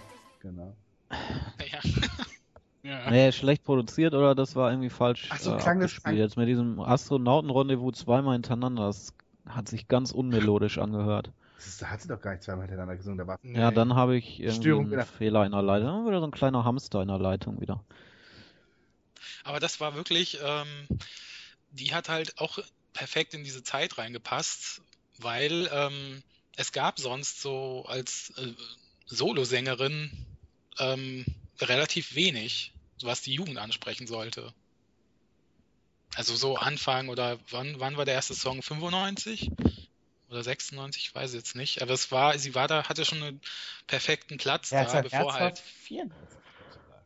Okay. Ja? Ich glaube, das war äh, total. Jetzt muss ich natürlich kurz. Ich glaube, es war 94. Ah, vielleicht wahrscheinlich war es 95. Na, wahrscheinlich war es 96, du wirst schon recht haben. Ne, ich meine eben nur für die kleinen Jungs war das halt so der erste Schwarm. Und es gab halt noch keine Britney Spears und äh, wer dann noch alles hinterherkam. Jetzt gleich kommt noch ein Blum dazu, weil meine Mikrowelle klingelt. Ja, das sind wir schon gewohnt. Da warten wir schon mittlerweile drauf. Ja, haben Ja. die Leute schon die Wetteinsätze äh, platziert. Wann kommt Wann kommt der Pling? Genau. Und was wird es diesmal sein? Hm. Ja, und ist der Joghurt nach links oder rechts? Naja, was wird es diesmal? Es wird ein Kaffee. Was? Ah, Hä? ja, naja, Manuel. Kaffee doch- aus der Mikrowelle? Ja, wenn er kalt ist, machst du ihn in der Mikrowelle warm. Ja. Kannst du machen. Ah. Ja, der ist ja inzwischen Also alten kalt. Kaffee hast du dann, Ja, ja. den du jetzt wieder warm machen willst. Ja, und ich weiß, es ist mega unkultiviert und bla und bla, aber mir schmeckt es jetzt nicht bedeutend schlechter als Ja, ne, richtig. Ich Nee, wir ersten auch Mal nicht. Wir gehört. haben das auf Arbeit auch immer so gemacht. Mhm. Ja. Ich gehe mal eben einen Kaffee holen, dann können wir zum nächsten Thema kommen. Wollt ihr, habt ihr irgendwie einen Wunsch oder soll ich einfach. Ist auch gut. ja, Frau Feldbusch. Ja, Ein bisschen habe ich noch in der Kanne. Ach, aber nur draußen, ne? Kännchen nur draußen. Coopers Kaffee. ja, wie passend. Gut, dann würde ich aber sagen, sind wir mit dem Techno erstmal durch, oder? Ja. Genau. So. Kommen wir doch mal zu einer, zur, zur, zur anderen, äh, zur anderen Musik, wo, wo junge Leute sich unrhythmisch zappelnd dazu bewegen. Na? Ja. Boygroups? Ach, Boygroups der 90er? wollen wir nicht vielleicht mal irgendwas höherwertiges jetzt nehmen, um dann später wieder das Niveau abzusenken, aber so zwischendrin auch mal wieder die Kritiker mit ins Boot zu holen? Na, du bist der Moderator, ne? Nein, wollen wir nicht. Okay, dann gehen wir zu den Boys. Du bist der Moderator. Ja, gut. Und dann würde ich jetzt eher zu Grunge kommen. Wenn ihr Okay. dazu was zu sagen habt. Da würde ich anfangen, weil ähm, ich finde das, also zum Geschichtlichen eher, weil das ähm, hat äh, Musikgeschichte geschrieben. Ende der Ende 91 ähm, war wirklich ein ganz äh, ganz einschneidender äh, Zeitpunkt eigentlich für die Musikgeschichte, weil ja, lass mich mal ausführen, ähm, weil ähm, es kam Dangerous raus von Michael Jackson. Hat jeder erwartet. Michael Jackson damals auch eigentlich immer noch auf dem Höhepunkt seiner Karriere. Mega erwartetes Album. Kam Ende 91 raus. War natürlich auf Nummer 1 und dann zum gleichen Zeitpunkt eigentlich kam, ähm, äh, beziehungsweise f- etwas früher kam, kam Nevermind raus von Nirvana. Hat äh, am Anfang war es natürlich nicht so erfolgreich, aber das ähm, hat sich dann so durch Mund-zu-Mund-Propaganda immer weiter gesteigert und im Januar, vier Wochen nachdem äh, Dangerous an Nummer 1 war, hat äh, tatsächlich Nevermind die Nummer 1 übernommen. Und das sagen viele Musikfachleute, war eigentlich das Ende der 80er-Ära im Musikbusiness weil Michael Jackson natürlich eigentlich für die 80er steht, also in, in diesem ganzen Zeug, was dran heran, äh, Glam Rock und dieses ganze Zeug, was drumherum hängt, Queen und so weiter und Nevermind mit ähm, Grunge und mit äh, Nirvana, das war eben das die komplette Antithese zu diesem Glamour, der in den 80ern davor herrschte und ähm, ja, war vielleicht auch so eine Art äh, Revolution dann oder ja, auf jeden Fall haben die, haben die Leute oder haben, hat die junge Generation da mit ähm, dem Kauf dieses Albums abgestimmt dafür, dass jetzt eben eine neue Zeitrechnung an, anbricht in, im Musikgeschäft und ähm, ja, das steht einfach für sich, dass dieses eine Album Michael Jackson vor, äh, verbannt von der Nummer 1. Ja, Wo denn? Also wo hat es äh, in Michael den Jackson USA. Ah, okay. Also Jacksons Dangerous, das Album Dangerous. ja, ja, weil ich weiß Ja. nur, dass es in Deutschland nicht auf 1 war, Nevermind. Ja. Deshalb hat's mich Ja. gerade so gewundert. Na, in Deutschland äh, kam der Trend ja auch noch nicht so an, zu dem Zeitpunkt. Da war von Grunge hier noch nicht so zu spüren. Das war dann halt eher so ein Underground-Ding. Also der Nirvana-Hype kam, kam ja nicht erst so, so 94 und hat dann sozusagen dann den Höhepunkt nach dem Tod von Kurt Cobain gefunden. Das kann sein. Aber in den USA war es auf jeden Fall. Ähm, Ich finde nur ganz witzig, also so ein bisschen witzig, finde ich, ähm, ah, ich muss mich gerade ein bisschen ver... Nee, ich glaube, ich wollte gerade Schwachsinn erzählen. Weil ich bin gerade auf der Wikipedia-Seite von Black or White, was ja die erste Single Mhm. von Dangerous war. ja, Und äh, das war ja schon für Michael Jackson-Verhältnisse, das ist auch ein sehr rockiges Lied. ja, stimmt. Ähm, und ich wollte gerade sagen, dass ja Slash die Gitarre gespielt hat von Guns N' Roses in dem Song. Und jetzt steht hier aber bei Wikipedia, the song's main riff is often incorrectly attributed to Guns N' Roses guitarist Slash. Mhm. Deswegen weiß ich jetzt nicht ganz, inwiefern, was ich jetzt davon halten soll. Er Ja. war involviert in diesem Song. Naja, jedenfalls ist es ja schon ganz interessant, weil Guns N' Roses ja zu dem Zeitpunkt auch eben natürlich mit Bon Jovi und so eine der 80s Hairbands noch waren, also noch nicht so richtig in den 90ern angekommen sind, aber trotzdem natürlich Michael Jackson schon bewusst den Weg gegangen ist, ähm, äh, sozusagen jetzt einen coolen Rocker auch Mhm. dra- ranzulassen, der eben auch zeitgemäß ist. Also es kommt, kann ich mir Ja, schon ja. vorstellen, dass da eventuell schon ein Gespür dafür war. Okay, es gibt jetzt eben Bands wie Nirvana, die Pumpkins, ähm, äh, äh, Soundgarden. Ja, es, es war natürlich musikstilistisch war es auch ähm, anders natürlich als die 80er Alben, aber Jackson als Persönlichkeit steht natürlich eben Ja, ja, klar. für dieses Habe ich auch verstanden. Aber ich Ja, finde ja. halt nur total interessant, dass irgendwie scheinbar ja Jackson auch versucht hat, dem ein bisschen entgegenzuwirken. Ja, ja, stimmt. War ja auch mega erfolgreich. Absolut, also ja, ja. Dangerous genauso wie Nevermind. Ja, ähm, habt ihr denn selber mal eine Grunge-Phase gehabt? Oder auch nachträglich? Also gab es mal eine Ja, Zeit, ja, in das geht. Also, der ihr Grunge gehört habt? ja, damals war ich ja fünf oder so, ne? Das habe ich da natürlich nicht mitbekommen. Nee, ich auch nicht. Hat, wurde damit auch nie richtig warm. Also äh, Smells Like Teen Spirit schon Ja. die, als einzelnen Song, aber Nirvana selbst, da habe ich ähm, im Großen und Ganzen nie wirklich Zugang zu gefunden. Ja, und live sowieso nicht. Das war Anfang der No- Anfang Mitte der 90er. Ähm, nein. Ich glaube, das letzte Konzert von Nirvana war in München. Ach. Ja. Mhm. Ja, trotzdem habe ich es nicht so mitbekommen. ich, äh, Wo warst du da, Ja. Glenn? ja, Also hast du wieder, hast du den schlumpfen Cowboy Joe gehört, ne? genau. Also ich hatte eine, ich hatte eine, eine Britpop-Phase und eine Punkrock-Phase, aber jetzt speziell Grunge eher nicht. Also meine Mutter hat viel Grunge gehört dann, aber es war nach 94 und das fand ich damals eher ein bisschen nervig. Also hat mir Ja, man will ja auch nicht hören, was die Mutter hört. so ein bisschen ist das so, aber die war schon Fan, aber auch ein Britpop-Fan. Ähm, ja, und, und da haben wir dann schon, dann lief dann schon mal Nirvana, was mein Vater auch immer ein bisschen gestresst hat während der Autofahrten.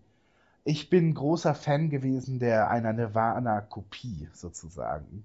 Ketzerischerweise äh, würde ich das jetzt einfach mal behaupten, und zwar Bush. Das ist eine britische Band, die in Amerika sehr schnell Erfolg hatte, mehr Erfolg als in England selbst. Äh, und äh, Gavin Rossdale ist der Sänger und der ist natürlich zusammen, äh, bis vor kurzem zusammen gewesen noch äh, mit Gwen Stefani von No Doubt, waren schon damals so ein, so so so ein richtiges Hipster-Pärchen. Ähm, und äh, ja, also Bush, äh, das fand ich schon, das hat mir schon, fand ich schon sehr geil. Und die hatten damals so Hits wie Swallowed oder Greedy Fly. Ähm, aber das war eben, das waren so eben diese MTV Rock Hits.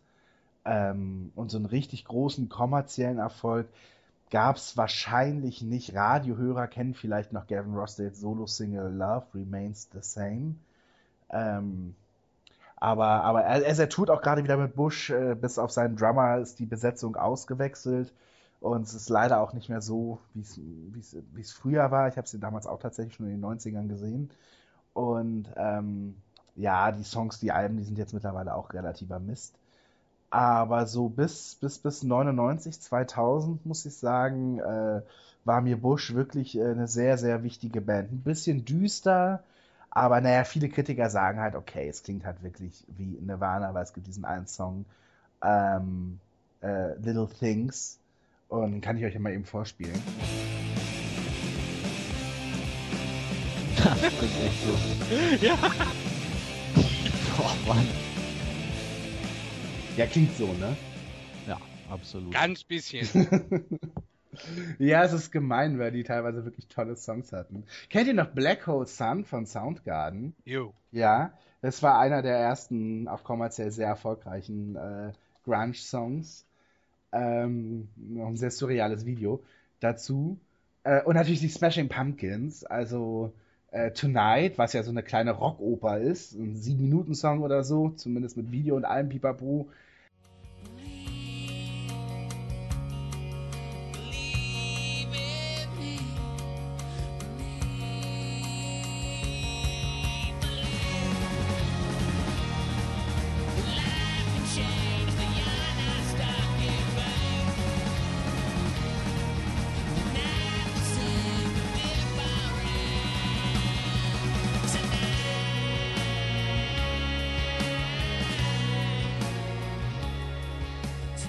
Ja, es war damals echt so der, so ein bisschen der Soundtrack irgendwie für, für die coolen, verträumten Emo-Kids aus der Zeit. Ja. Oh, oder 1979. Na gut, jetzt sind wir natürlich auch in den Zeiten, wo es dann auch schon die äh, Foo Fighters gab. Ne? Ja. Also so Mitte der 90er, so 96 oder so. Ich habe so das Gefühl, dass das Wissen zu Grunge Es ist ja auch nicht so Relativ. viel ein, glaube ich, ne? Grunge. Denn Garbage auch dazu? Naja, Garbage kommen aus England und sind eher so, finde ich, ja, schwierig. Hab, ich habe an, an die auch gedacht. Und irgendwie finde ich die eher so britisch. Weil da fand ich Push It richtig geil. Mhm. Ja, gut, dann lass uns mal kurz über. Ja, dann, dann kommen wir ja mal vielleicht äh, dazu. Also Garbage liebe ich auch total. Ich finde Push It ist ein super guter Song. Und zu Push It will ich vielleicht mal eben anmerken, dass es ein super exemplarischer Song ist für den spät 90er Rock Sound, äh, Rock Sound. Bevor New Metal kam, gab es Rockmusik, die so ein bisschen klang wie eben Push It. Und zwar ist das beeinflusst vom Trip Hop. Trip Hop ist in England in den frühen 90ern äh, erschienen. Das ist, ähm, das ist, oh Gott, ähm, ich spiele euch mal Trip Hop vor. Ihr kennt alle Unfinished Sympathy von Massive Attack. Moment.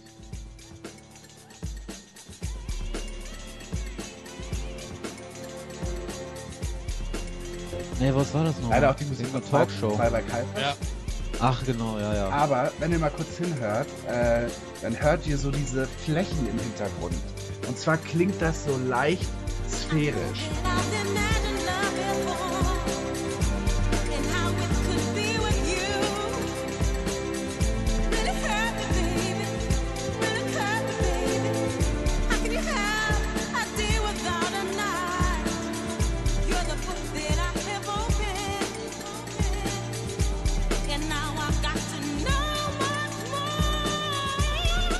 Ähm, ähm, das ist, das ist ein, das ist so ein markantes Teil von Trip Hop, ähm, weil Trip Hop ganz so ein bisschen jazzig, soulig klingt und äh, der Hip Hop Einfluss ist, es wird gescratcht und es werden ganz viele Samples benutzt, also so Versatzstücke aus Songs, die älter sind, die man kennt. Ähm, die werden im Trip Hop äh, äh, äh, finden die einen Einfluss. Große Vertreterin auch vom Trip Hop war ja Nene Cherry.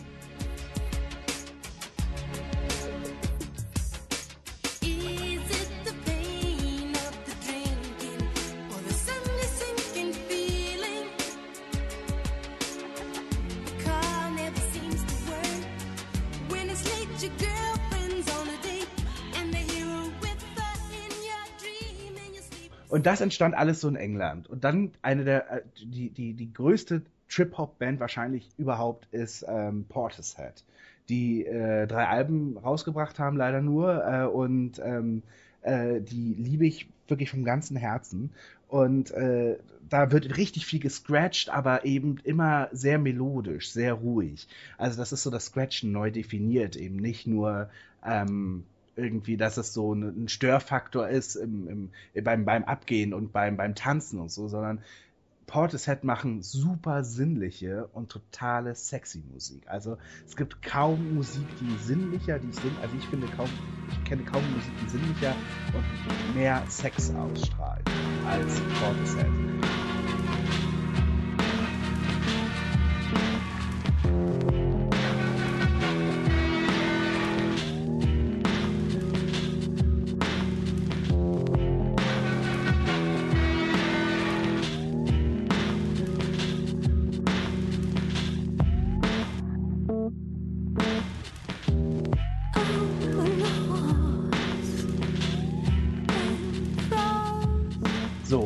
Das war eben so zwischen 94 und 97 total ähm, bekannt, so aus England und darüber hinaus dann auch nach und nach. Und das wiederum hat dann auch ähm, die Musik beeinflusst, die eben Glenn gerade angesprochen hat, mit Push It von Garbage, The Verve, Bittersweet Symphony, ne, mit den Geigen und so weiter. Ähm, was hatten wir das noch? Die Pumpkins haben das dann übernommen und Lenny Kravitz, If You Can't Say No, das war dieses Unterwasservideo. Ähm, und sowieso diese ganzen so Unterwasser-Sounds, äh, auch von Moby beispielsweise.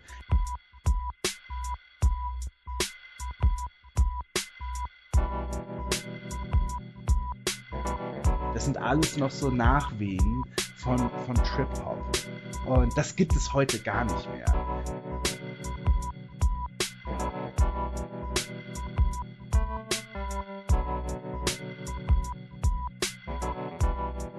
Erase and Rewind von den Cardigans. Kennt ihr den noch? Ja, ja. Ja. Gut. Aber ich fand ja Push It, da war doch noch so ein Rock-Sound mit dabei. Naja, klar, weil es ist ja auch eine Rockband. Das ist bei den Cardigans ja auch der Fall.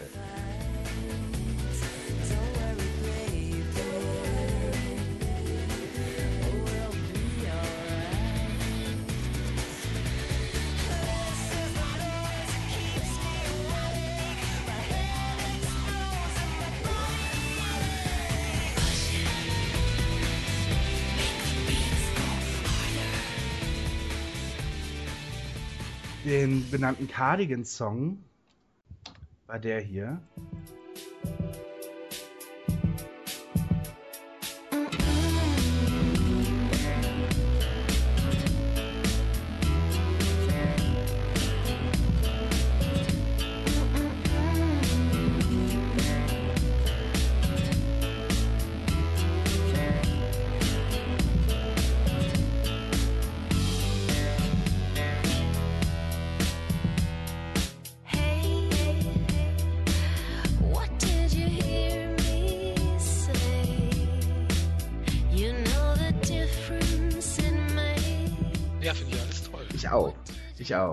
Zu Garbage, das allererste Album von 95, was jetzt 20 Jahre feiert und sie gehen wieder auf Tour mit diesem Album. Leider sind sie nicht hier in Berlin.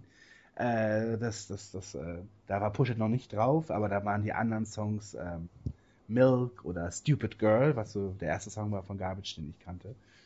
Ja, den, die ist eigentlich schon eine richtig tolle Band. Leider habe ich die nie live gesehen. Und, und The Prodigy geht das auch in die Richtung. Also ich finde, das ist vergleichbar mit diesem Elektro-Anteil und dann doch ein bisschen Gitarren dabei. Das kann ich, weiß ich. Also es, oh Gott, ja, es ist schon so ein, es kann man, also dadurch, dass es auch so, aus- es kommt aus der gleichen Szene, aber es ist ja schon echt, echt aggressiv, während ja Ja, Trip Hop ja schon eben sinnlich eher ist, ne? Aber es kommt schon so aus der gleichen Szene. Ich würde auch sagen, das ist äh, im Prinzip die Hardcore-Version von diesem Konzept irgendwie, oder? Also Ja, äh, elektronische Sounds, Rock-Sounds, aber dann richtig auf die Fresse mäßig. Ja. Und das war ja jetzt gerade so überhaupt nicht der Fall. Das war ja, Ja, eher entspannt und angenehm. Aber vom Konzept her finde ich schon, dass es in eine ähnliche Richtung geht, ja.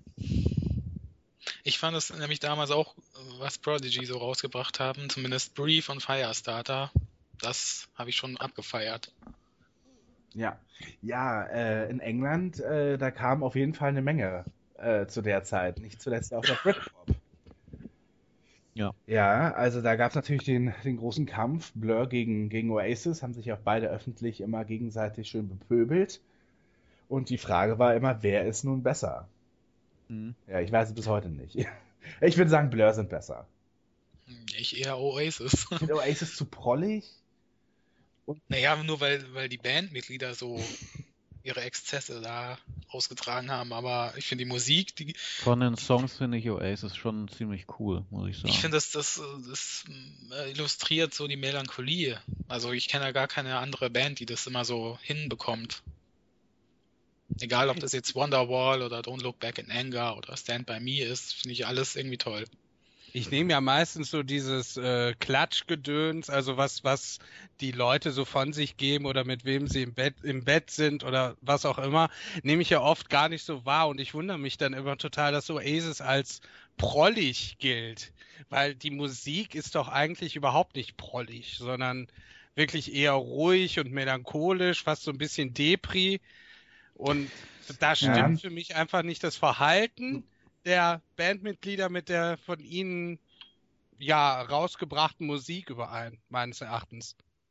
Ja, ein bisschen verwechselter glaube ich aber äh, da die Singles mit den sonstigen Oasis-Songs, weil prinzipiell ist es schon eine auch sehr laute Band.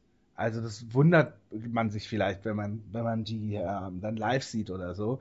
Gerade so die ersten Songs, die sind da auch schon, um es nochmal zu verwenden, sehr auf die Fresse mäßig.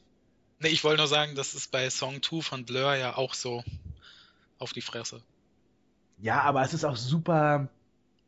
Ich finde, das Song 2 ist ja schon ein Popsong, weil er ist ja halt so echt klar strukturiert und der ist ja auch so ähm, super schnell vorbei. Und äh, das ist ähm, halt so ein Ballspiel irgendwie zwischen ruhigeren und dann dieses so One, Two, Three, Woohoo! Das ist ein Mhm. richtiger Party-Song. Und Oasis haben halt auch gerne mal so sieben Minuten Songs, wo es ähm, wo es halt mega abgeht. Also ein, mein Lieblingssong von Oasis ist ähm, Champagne Supernova. Und der klingt ja dann irgendwann mal so.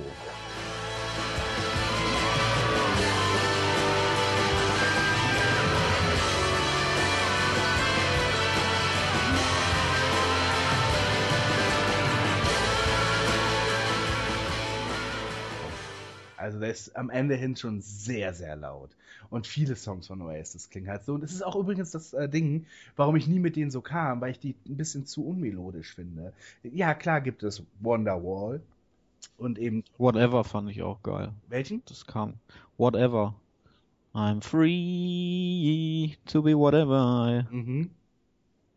Ähm, ist, glaube ich, nie auf einem Album rausgekommen. Das war einfach so eine, einfach nur eine Single. Eine der ersten zwar, aber ja. Das ist ein schöner Song.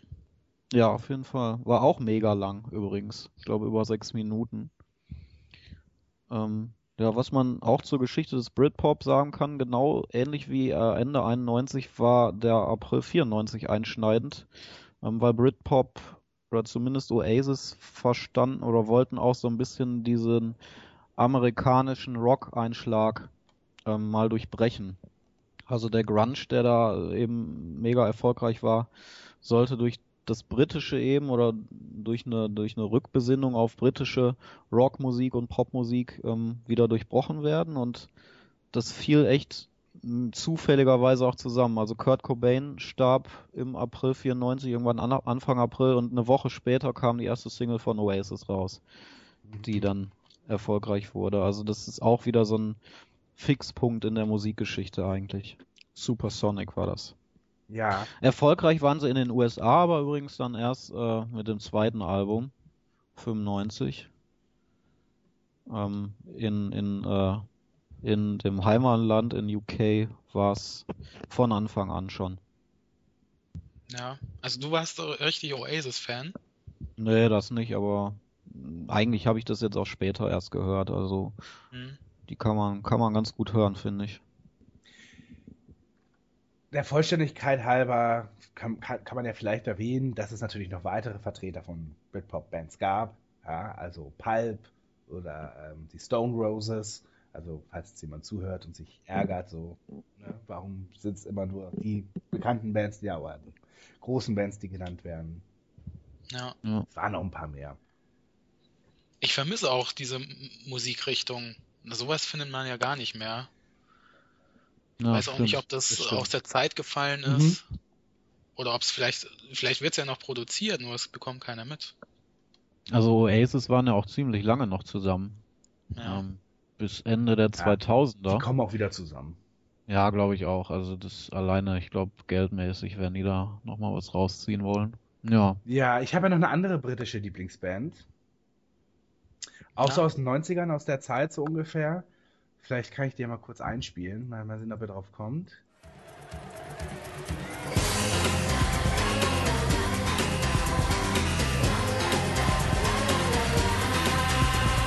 Color of the world. Spice up your life. Every boy, every girl, spice up your life. People of the world. Ah. Ah, nicht der beste Spice Girls Song natürlich. Ich hoffe, das geht okay, wenn wir mal kurz über die Spice Girls reden. Ja, gerne. Also, ich fand ja Wannabe immer am besten. Nach wie vor. Hm. Das war, war das dieses coole Video auch, Oh, wo sie da die Treppe hochgehen? ohne äh, Schnitt angeblich. Ja, Ja. genau, genau, genau. Das stimmt aber nicht mit dem Schnitt. Ja. Nicht? Ja, angeblich habe ich ja, Ja, auch ja, gesagt. genau. Also, Ja. Ah. ah. Ja, Ich habe das so im Kopf. Ja, aber das war das Video, genau. Also sie, sie kommen irgendwie rein in so eine geschlossene Gesellschaft, bringen alles Ja, durcheinander, ja. springen auf den Tischen rum und äh, baggern alte Männer an und am Ende rennen sie wieder raus, rein ins, ins, in den Bus und ab damit. Genau. Ja, am Anfang dachte ich noch so, wie bitte, das soll jetzt die Band irgendwie aus England sein? Sag mal, geht's noch? Was ist denn daran so toll?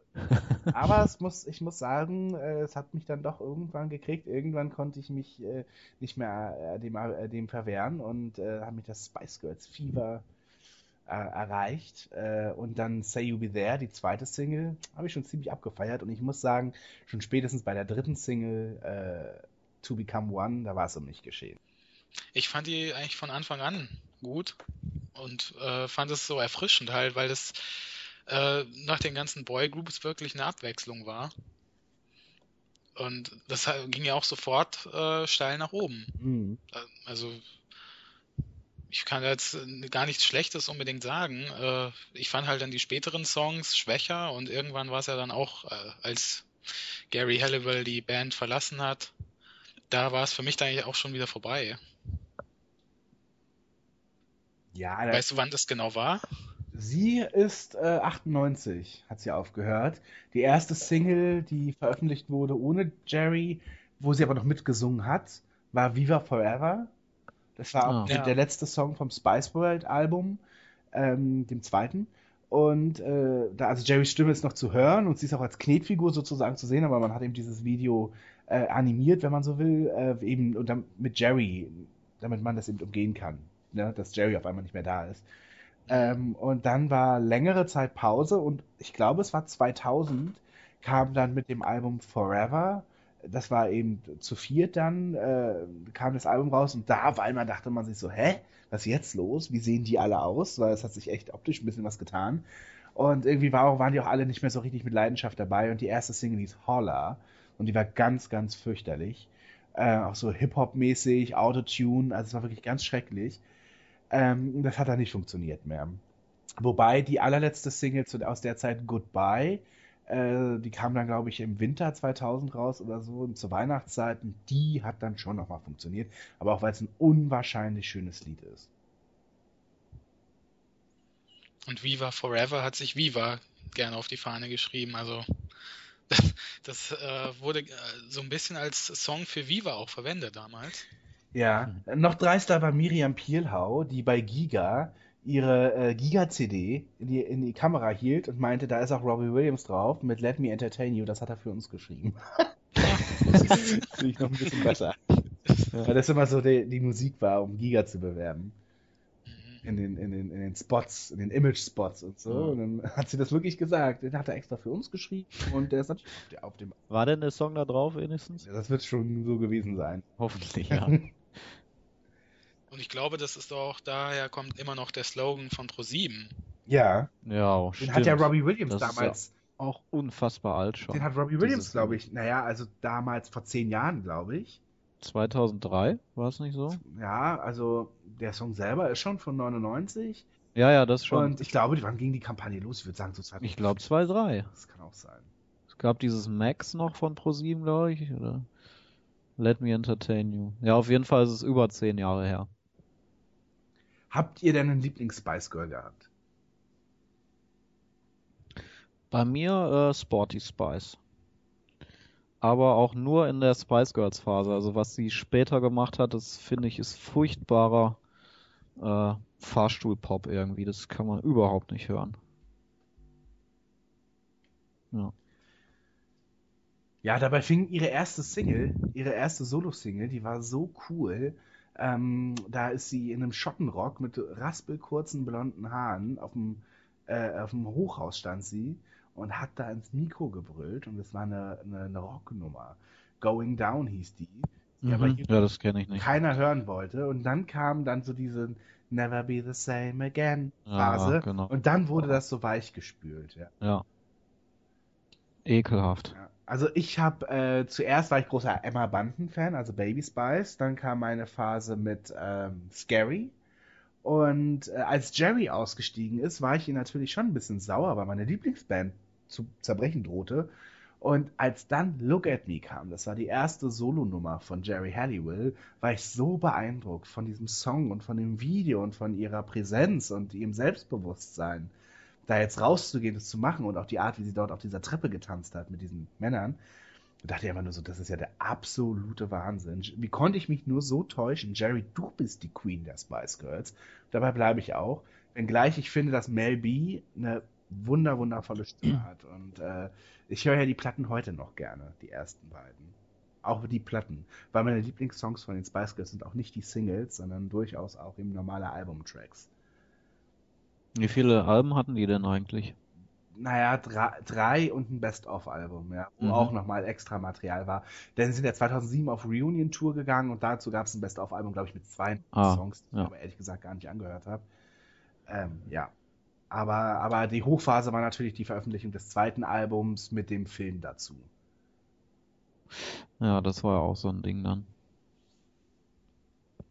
Dieser Spice Girls Bus, der, das war doch auch, oder? Gab's das nicht? Das war im Diesen Film. Bus? Das war im Film. Ja, ja, ja, ja. Genau, ja. echt, glaub, Ach ja, diese Europatournee oder was haben die da gemacht? Ja, ach du, der Film, das ist ja. Keine Ahnung, wie der Film. wird- Auf jeden Fall. Die springen Ja. von Level zu Level, bis der Endboss. Ja. Yo. Ähm, Gab es denn andere Girl Groups, an die ihr euch vielleicht erinnert? Ja. Schön. Und wie sieht's aus mit Hackbraten? Naja, äh, ich fand halt Atomic Kitten toll. Ich weiß, da bin ich ein bisschen in der Minderheit, aber ich fand diese Songs schön. Das war richtig sch- schöne Pop-Songs, was die gebracht haben. Die sind äh, auch aus England gewesen und immer noch auf Tour oder wieder zusammen. Mhm. Da hat sonst keiner eine Meinung zu. Naja, die haben halt nur Songs gecovert. Beziehungsweise Whole Again war ein eigener Song, ne? Ja, Und den fand ich ganz schrecklich. ja, ja, das weiß ich, Ja. aber Wir, gerade den finde ich halt so, so perfekt gemacht Ich einfach. muss dazu sagen, dass äh, Sängerin Natascha dieses Jahr bei Celebrity Big Brother dabei war. Und äh, Ja. Glenn und ich ja Celebrity, also UK Big Brother gucken. Und äh, da äh, Natascha, wie ist sie mit Namen? Hamilton? Ja. Genau. Da äh, den dritten Platz gemacht hat. Hm? Mhm. Ja, und ich fand sie auch da toll. Naja. Äh, Na gut. ja, Äh, was ist mit, äh, was ist mit, ähm, hier, Dingsbums, Dingsbums? All Saints? ja, Die waren doch cool, oder? die waren für mich immer die, die Erwachsenen. Ja. Komischerweise. Das, obwohl sie vielleicht gar nicht so alt waren, aber es klang so anspruchsvoll, was die gemacht Es haben. war ein bisschen reifer auf jeden Fall, genau. Es war nicht so, nicht so girlyhaft wie zum Beispiel die Sugar Babes. Dann kurze Zeit später, das stimmt. Und äh, die Produktion, beziehungsweise der Song von ähm, Pure Shores, der Song Pure Shores, der ist ja tatsächlich schon irgendwie eine andere Nummer als ein seichtes, also eben Pop-Song, oder? Also, Ja, Erinnert ihr euch an den Song, ihr beiden? Übrigens auch hier nur an der Stelle die Trip-Hop-Einflüsse. Ich finde, das klingt nicht wirklich wie ein Song einer Girl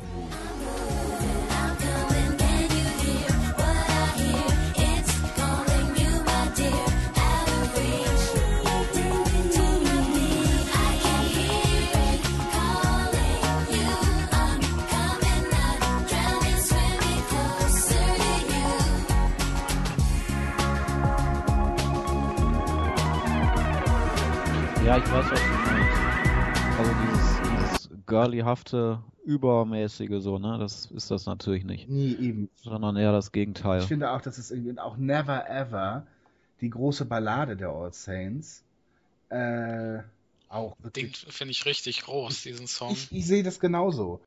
I'm not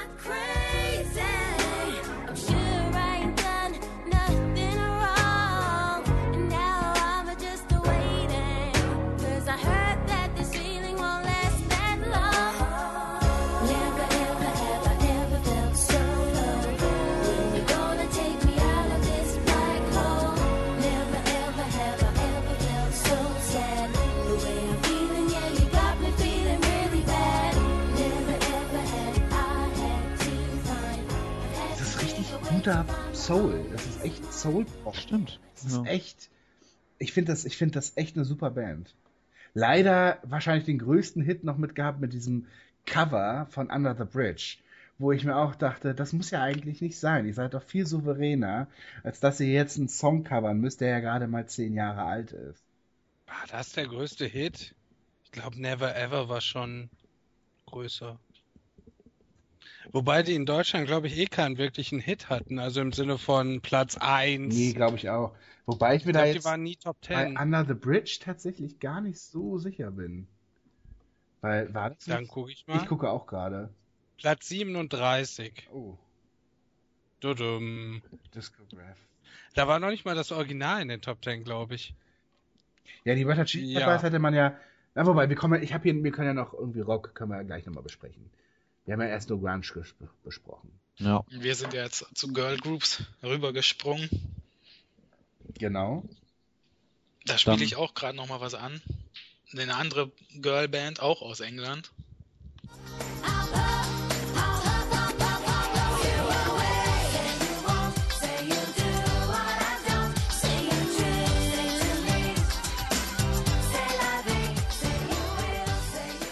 Wer kennt das? Das war Bewitched mit Ja. C'est la vie. Leider nicht ihr bester Song. Idel übrigens aus Bewitched war ja letztes. Jahr bei Celebrity Big. Ja. Sorry. Ja. Ähm, ja, äh, Ich glaube, die waren auch in Deutschland gar nicht so erfolgreich, aber irgendwie habe ich sie doch wahrgenommen. mhm. Es lief halt auf Viva irgendwie. Wahrscheinlich haben wir zu dem Zeitpunkt einfach so sieben Stunden am Tag Viva geguckt. Ja. Ja. Und da kam das. Und so, ich fand ihn eigentlich sehr anstrengend und auch so ein bisschen so, so super happy. So, so, so, so die fabelhafte Welt der Amelie happy. So, wisst ihr, was ich meine? So dieses, so, so, so dieses so, hey, wir sind gut drauf und nehmen das Leben locker. Mäßig, so. Das finde Ja. ich, find ich irgendwie, fand ich immer ein bisschen unangenehm bei der Band. Ja. Hingegen später kam ja dann der große Country-Song von Bewitched mit dem Namen Blame It on the Weatherman. I'll blame it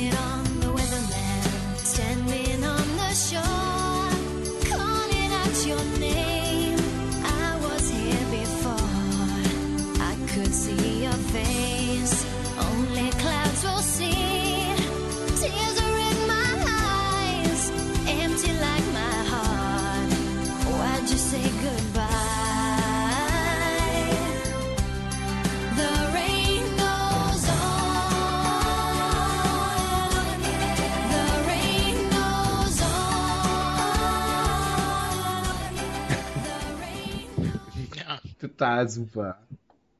Ja, ich glaube- muss ja sagen, dass zu eurem Dialog zu, äh, zu den Girl Groups All Saints irgendwie positiv rausgestochen haben. Das war, also, das ist Musik, die ich mir auch so anhören würde. Also, wenn ich jetzt nicht gerade irgendwie eine Retro-Welle habe. Das ist wirklich, das hat auch nicht so diesen girly Sound, während ich jetzt äh, Bewitched dann doch wieder eher so einen Abstieg aber hast du die denn gekannt vorher oder ist das jetzt alles neu für dich? Bewitched ist jetzt für mich tatsächlich neu. Ah ja, Aber äh, All Saints kannte ich natürlich vorher schon. ja. Und Spice Girls und sowas kannte ich auch. Und die Sugar Babes auch, auch wenn da Ja. wahrscheinlich niemand alle Bandmitglieder aufzählen kann. Ja, die wechseln ja auch ständig. Das ist Ja. auch wieder so eine Retortenband, wo der Name der Band mehr äh, zählt als die der Mitglieder. Wobei ich glaube, die Schwarze, äh, die war doch relativ lange dabei. Also die kommt mir auch sofort immer in den Sinn, wenn ich an Sugar Babes denke. Ja, das gilt aber bei vielen äh, Sachen aus den 90ern, also was ich da gehört habe, dass äh, diese Person dahinter, das war mir gar nicht so wichtig. Ich fand halt die Songs irgendwie gut. Außer halt bei solchen äh, Ausnahmen wie den Spice Girls, da war es ja wirklich interessant. Ja, aber wer jetzt nun bei den Funky Diamonds gesungen hat, das war ja dann eher egal, oder? Ja.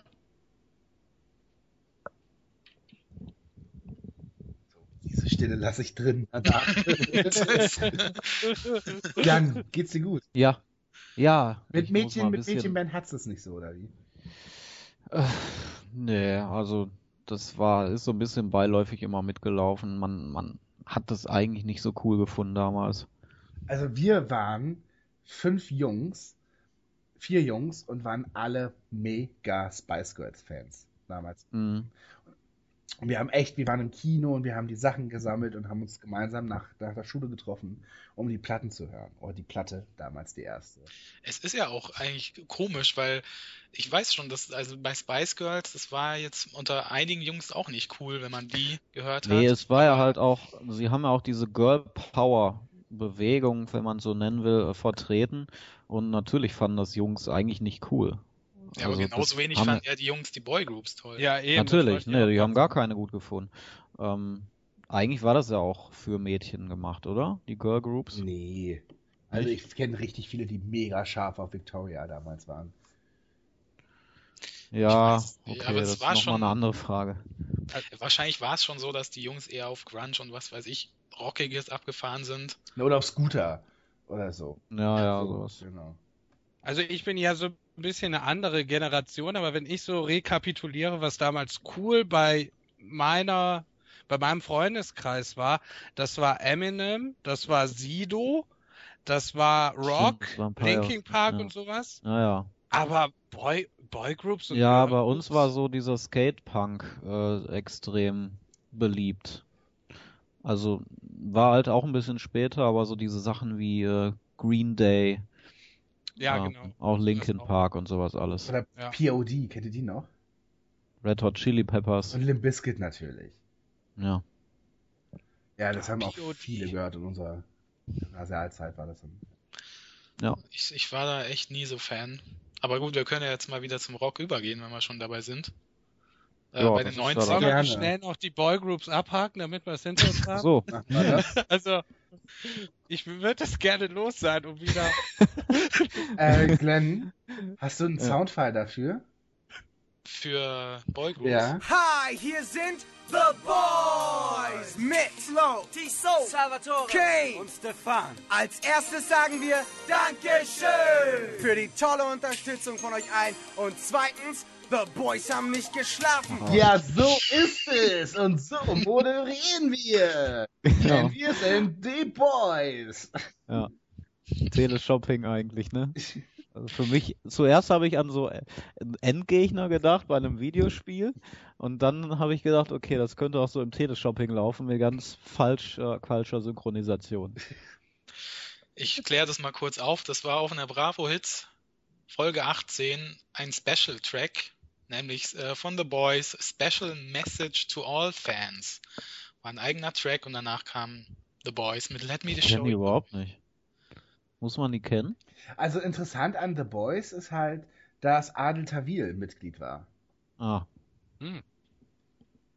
Der ist schon so alt? Ich hätte, hätte ich jetzt auch nicht gedacht. Ja, ja, damals war er bestimmt in dem Schnucki-Alter. Also, wo Boygroups dann auch am besten ziehen. Bei, bei Touché war Karim der Knutscher.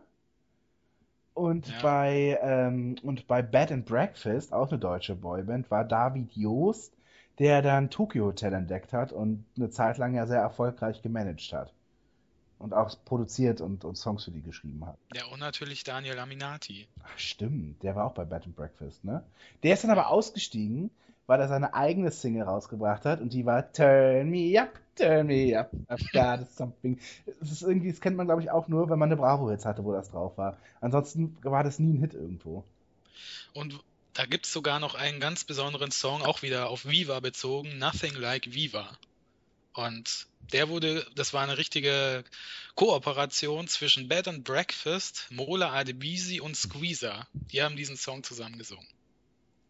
Ja, aus der Zeit übrigens, äh, weil es gab ja dann auch natürlich amerikanische Boygroups, äh, wie natürlich die Backstreet Boys, logisch, InSync, ähm, aber auch sowas wie Hanson und The Moffats, ne? Und es gab ja auch, äh, witzigerweise, Moment, so 98 war es, glaube ich, eine der vielen Kollaborationen so für irgendwelche guten Zwecke. Ne? Da haben sich ja die ganzen in, die coolen Bands damals zusammengetan und so gemeinsam so Songs gemacht, wie zum Beispiel Love Message war einer, Mhm. äh, um Safer Sex ging und so, ne? Und die Bravo All-Stars hatten auch eine Nummer, die hieß Let the Music Heal Your Soul. Da waren sie eigentlich alle dabei, also Touché und ne, wie sie alle heißen, The Boys auch. Und nicht zu verwechseln auch, also es ist eine Powerballade, es ging glaube ich irgendwie äh, für irgendeine für, für eine, ich weiß nicht, eine Krebs Charity-Aktion für Kinder oder irgendwie sowas, für Krebskinder und so. Und das Lustige ist, dass Scooter auch mit dabei waren. Die Frage ist natürlich, wie kriegt man denn eine Powerballade Scooter unter? Das ist natürlich ein bisschen schwierig. Also, was hat man gemacht? Folgendes.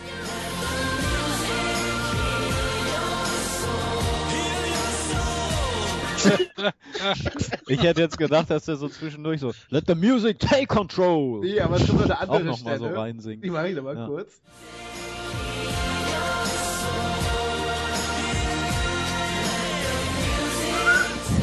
Das ist Heal your soul. geil. Das ist, aber Scooter durften einfach nicht fehlen. Die müssen dabei sein, ne? Gut, das war's zu den Boybands. Naja, vielleicht soll aber schon, schon noch mal kurz über die aus Florida reden, ja, also die Backstreet Boys.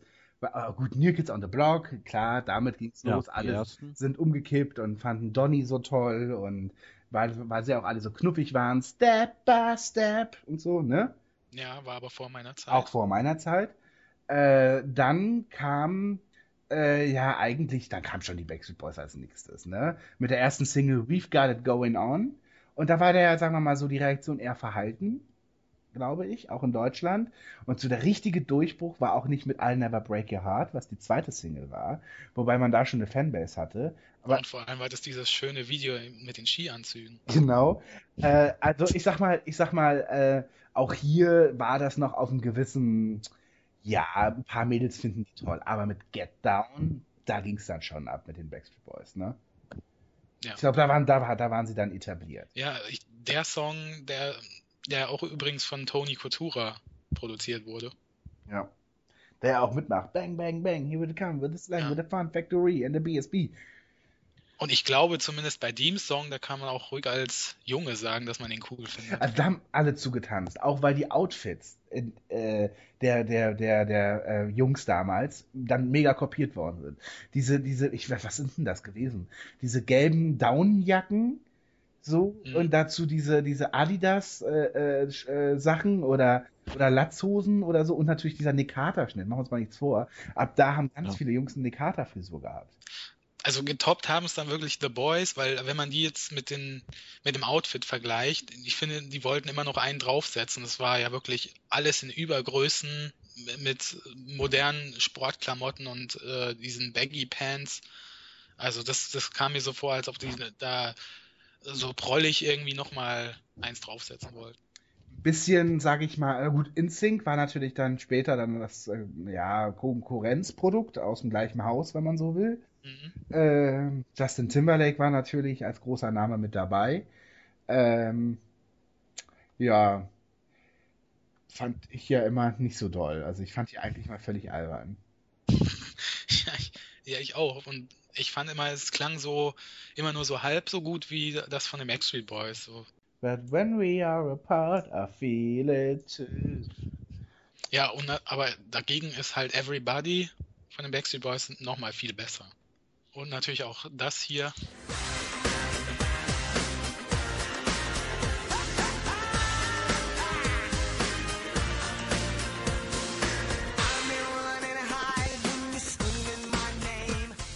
Das war irgendwie, fand ich, beginn, begann da für mich die amerikanische Zeit, wo dieses Video so mega protzig war und auch der Sound irgendwie noch ein, eine Spur fetter, noch eine Spur bassiger war. Es klang irgendwie auf einmal anders und äh, dann hat es ja gar nicht mehr lang gedauert und dann sind ja die Backstreet Boys tatsächlich in den USA durchgestartet. Und dann, muss man das so sagen, haben ja Nick und Co. Äh, den deutschen Fans ja ganz schön den Rücken zugekehrt, oder? Ein bisschen, ja. War das so als diese Zeit von The One oder ähm, wie hieß das nochmal am Flughafen? I Want It That Way. Mhm. Ah, Genau. Das war dann schon echt äh, eine große Nummer. Und Show Me the Meaning of Being Lonely, das waren so die großen US-Hits. Ja. In Deutschland gab es ja vorher noch, und zwar im Jahr 97, die Nummer As Long As You Love Me. Ne? mhm. Wo man sich vielleicht eher an den Refrain erinnert, ne? Ist ja ganz romantisch und schön. I don't care who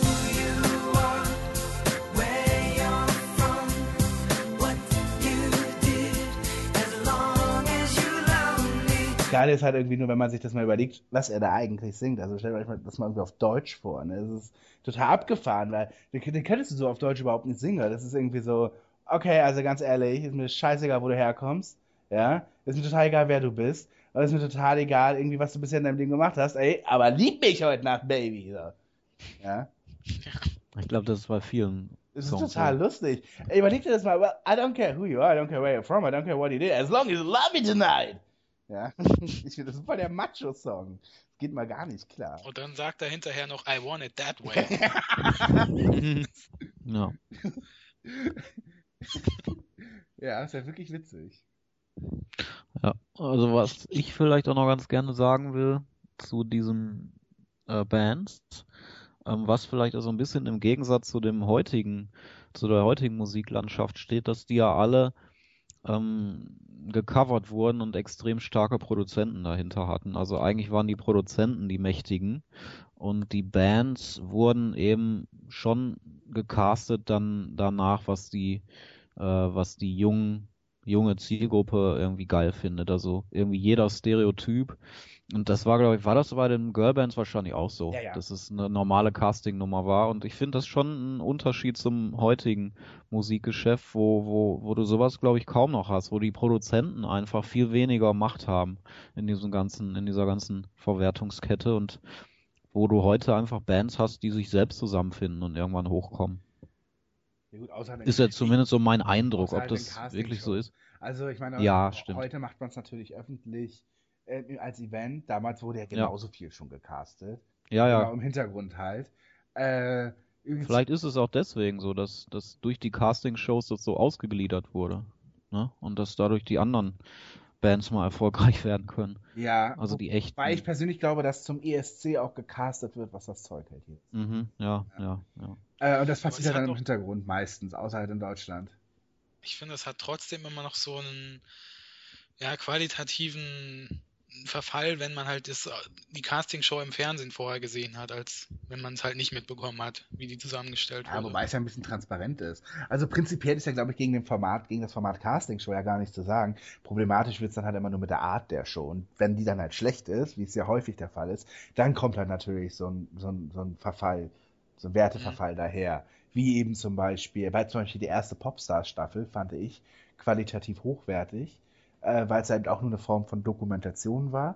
Mhm, Äh, und, und das hat, dann hat es ja auch mit No Angels funktioniert. Wenn du halt natürlich dann irgendwann nur noch Trash bringst und die krassen Schicksalsstories, ja, dann ist halt auch die Sendung scheiße. Warum sollst du dann den Künstler dann auf einmal gut finden? Ich wollte noch mal kurz zum Produze äh, zu, zu, zu dem Songwriting ähm, kommen, und zwar bei Quit Playing Games. Das ist ja geschrieben von Max Martin, ne? Den Hm. Schweden, äh, der ja damals schon, ähm, also er hat die Backstreet Boys halt dann mehr oder weniger groß gemacht. Also es hat am Anfang halt nicht so funktioniert, bis halt Quit Playing Games kam. Äh, und da haben sie halt ganz genau gesagt, okay, wir gehen zu dem, weil der macht euch die Nummer eins. Und das war der Auftrag. Und es hat funktioniert.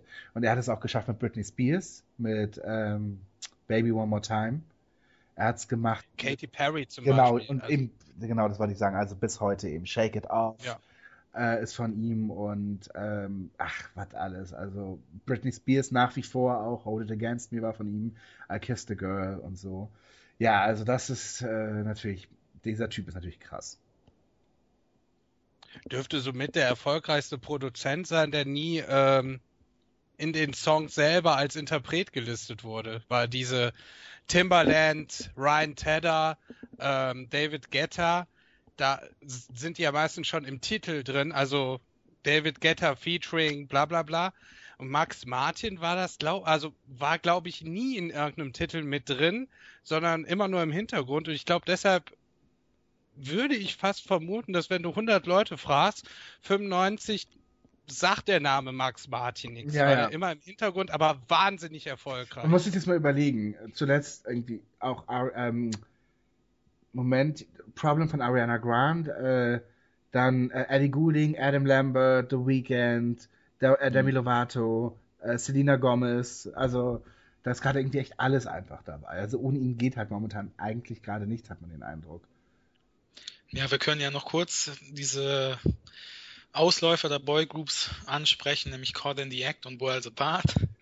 Ähm, die fand ich damals schon eher ja, peinlich oder irgendwie habe ich gedacht, warum soll ich die gut finden, wenn es die Backstreet Boys gibt? Weil Caught in the Act ganz gute Songs hatten. Das fand ich nie. Okay, fand ich schon. Was denn zum Beispiel? Ja, Love is Everywhere fand ich super. Let the Love Begin fand ich super. Ähm, da gab es ein paar. My Arms Keep Missing You. Also, das äh, fand ich damals ganz gut. Worlds Apart hingegen fand ich blöd. Oder langweilig halt einfach. Genauso wie Boyzone und Westlife. Das hat mir nie was gegeben. Naja, kommt auf den Song an. Also, ich war nie von Boyzone ein großer Fan, aber manche Songs finde ich schon gut. Einfach auch gut gemacht. Weil Mr. Bean im Video war, oder? Nein. Äh, was ist mit Take That? Ja, das wollte ich auch gerade fragen, warum ihr die noch nicht genannt habt. Ja, war da jemand großer Fan? Ich war von gar nichts großer Fan, was im Boy- und Girl-Group-Bereich kam, aber ich finde, das ist so mit, ähm, mit den Backstreet Boys und in den 2000ern dann vielleicht zeitweise Blue, war das eigentlich immer so das, was ich noch mit am angenehmsten fand. Das ist doch Musik, die man auch mögen kann, wenn man nicht Boygroup-Fan ist. Richtig gute, gut gemachte Popmusik. Ja, später. Ja, also ich wollte sagen, nach dem Comeback ähm, Nee, war das, glaube ich. Sch schon auch zu Zeiten von Back for Ja, Good, finde ich. Oder Ja. eben, ähm, wie ist die BG-Nummer nochmal? Ähm, How Deep Is Your Love? genau, danke. Aber so gerade auch der Anfang, sowas wie Relight My Fire oder so, das waren schon typische, ganz typische Dance-Nummern mit Choreografie und äh, Moves und, und, und, und Beat und so weiter. Keyboard Beat will ich mal nennen, will ich mal nennen. Äh, ja, das war schon die ganz normale Boygroup Nummer. Aber ja, die haben dann irgendwann den An Gary Bar es war halt wahrscheinlich Gary Barlow, der einfach irgendwann sich rausgenommen hat, hat zu sagen so, okay, ich will hier als Songwriter tätig sein. Ich glaube, damit hat sich's geändert, ge hat es äh, sich geändert in der Band. Und damit haben sie ein relatives Alleinstellungsmerkmal. Eine Band, äh, die, wo es ein bisschen andersrum war, also, also nochmal Take That haben ja ein bisschen so Ansehen gewonnen durch dann eigengeschriebene Song von Barlow. Ähm, eine Band, wo es andersrum war, wo die fertig produzierten Songs oder die geschriebenen Songs mega erfolgreich waren. Und sobald man anfing, eigene Sachen zu schreiben, ist diese Band völlig verschwunden. Und zwar eine der wenigen deutschen Boygroups, wenn man so will, echt. Das war eine lange Hinleitung, ich weiß, sorry. Aber Kim Frank und seine Jungs hier, Gunnar, Struppel und wie sie alle heißen, äh, äh, ja, echt, die mit äh, Alles wird sich ändern, wenn wir groß sind, tatsächlich auch eher ein ganz normales Produzentenformat sind, auch wenn die Band vorher aus in Flensburg äh, sich als Schülerband gegründet hat. Äh, und spätestens dann mit so Sachen wie Weinst du, du trägst keine Liebe in dir, dann ja natürlich dann, ja, schon eigentlich eine ernstzunehmende deutsche Band waren, oder? Ja, also ich habe das Original von Weinst du gehört. Äh, da fällt es mir schwer, echt irgendwie ernst zu nehmen. Also klar, für sich genommen war das schon ordentlich gemacht, ja. Aber so im Vergleich zum, zum Original, ich glaube, es ist von Rio Reiser. Nee, also weißt du, ist ein Original-Echt-Song und Junimond ist der. Ah, okay, okay, okay, dann war es das. Okay, ja, richtig. Junimond war es. Ähm, fällt das doch riesig ab. Wobei gut, äh, du hast jetzt weinst du gesagt, das war dann wohl tatsächlich ein äh, ja, aber gut gemachter Song von ihnen auch. Genau, das kam aus wurde für echt geschrieben. Ich finde bei echt halt interessant. Ähm, wir hatten ja schon gesagt, dass wir auch über die deutschen Bands oder deutschsprachige Musik in den 90ern reden wollen und da fallen die ja schon ziemlich auf, wenn man es gerade mit heutzutage vergleicht ähm, weil echt waren so die, die Vorreiter von solchen Bands wie die Sportfreunde Stiller ähm, oder Wir sind Helden. Hm, nee. Finde ich schon. Also ich habe die nie wirklich als Boygroup wahrgenommen, sondern schon einfach so als, weil, einfach weil sie ähm, Instrumente gespielt haben, war es für mich einfach eine Band und auch mit Rock-Einflüssen. Also ich sehe die schon so als Vorreiter von diesen deutschsprachigen Rockbands, die dann so 2000 kamen.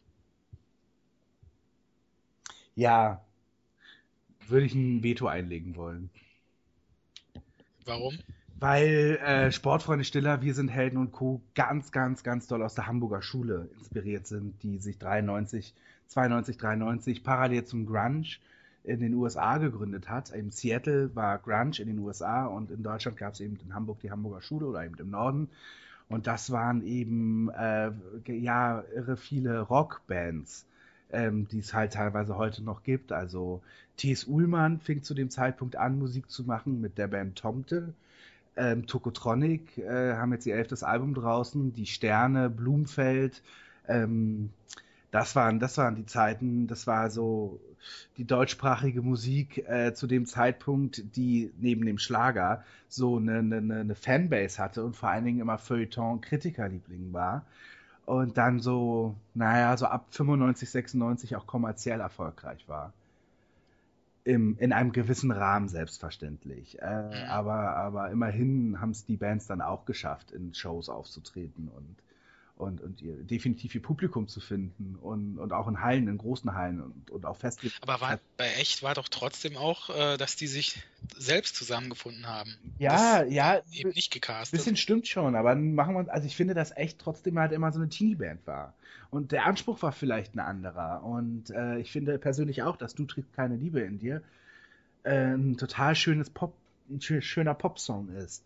Äh, unabhängig davon, wie alt der Sänger ist oder wie alt die Band ist oder wie auch immer. Aber ähm, ja, trotzdem so richtig ernst genommen wurden sie ja nie. Und das ist ja das, der, Genickbruch gewesen von echt, denn traurigerweise, denn sie fing ja dann an mit ihrem Album Freischwimmer, das glaube ich 2000 erschien, äh, haben sie eben angefangen, ihr eigenen, ihren eigenen Songs zu schreiben.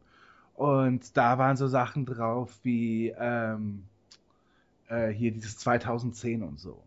Und das hat halt gar nicht funktioniert. Das, da, war da war es dann echt einfach vorbei. Das wollte niemand mehr hören. Und die Songs waren nicht mehr melodisch und es ging, wurde auch ein bisschen rockiger.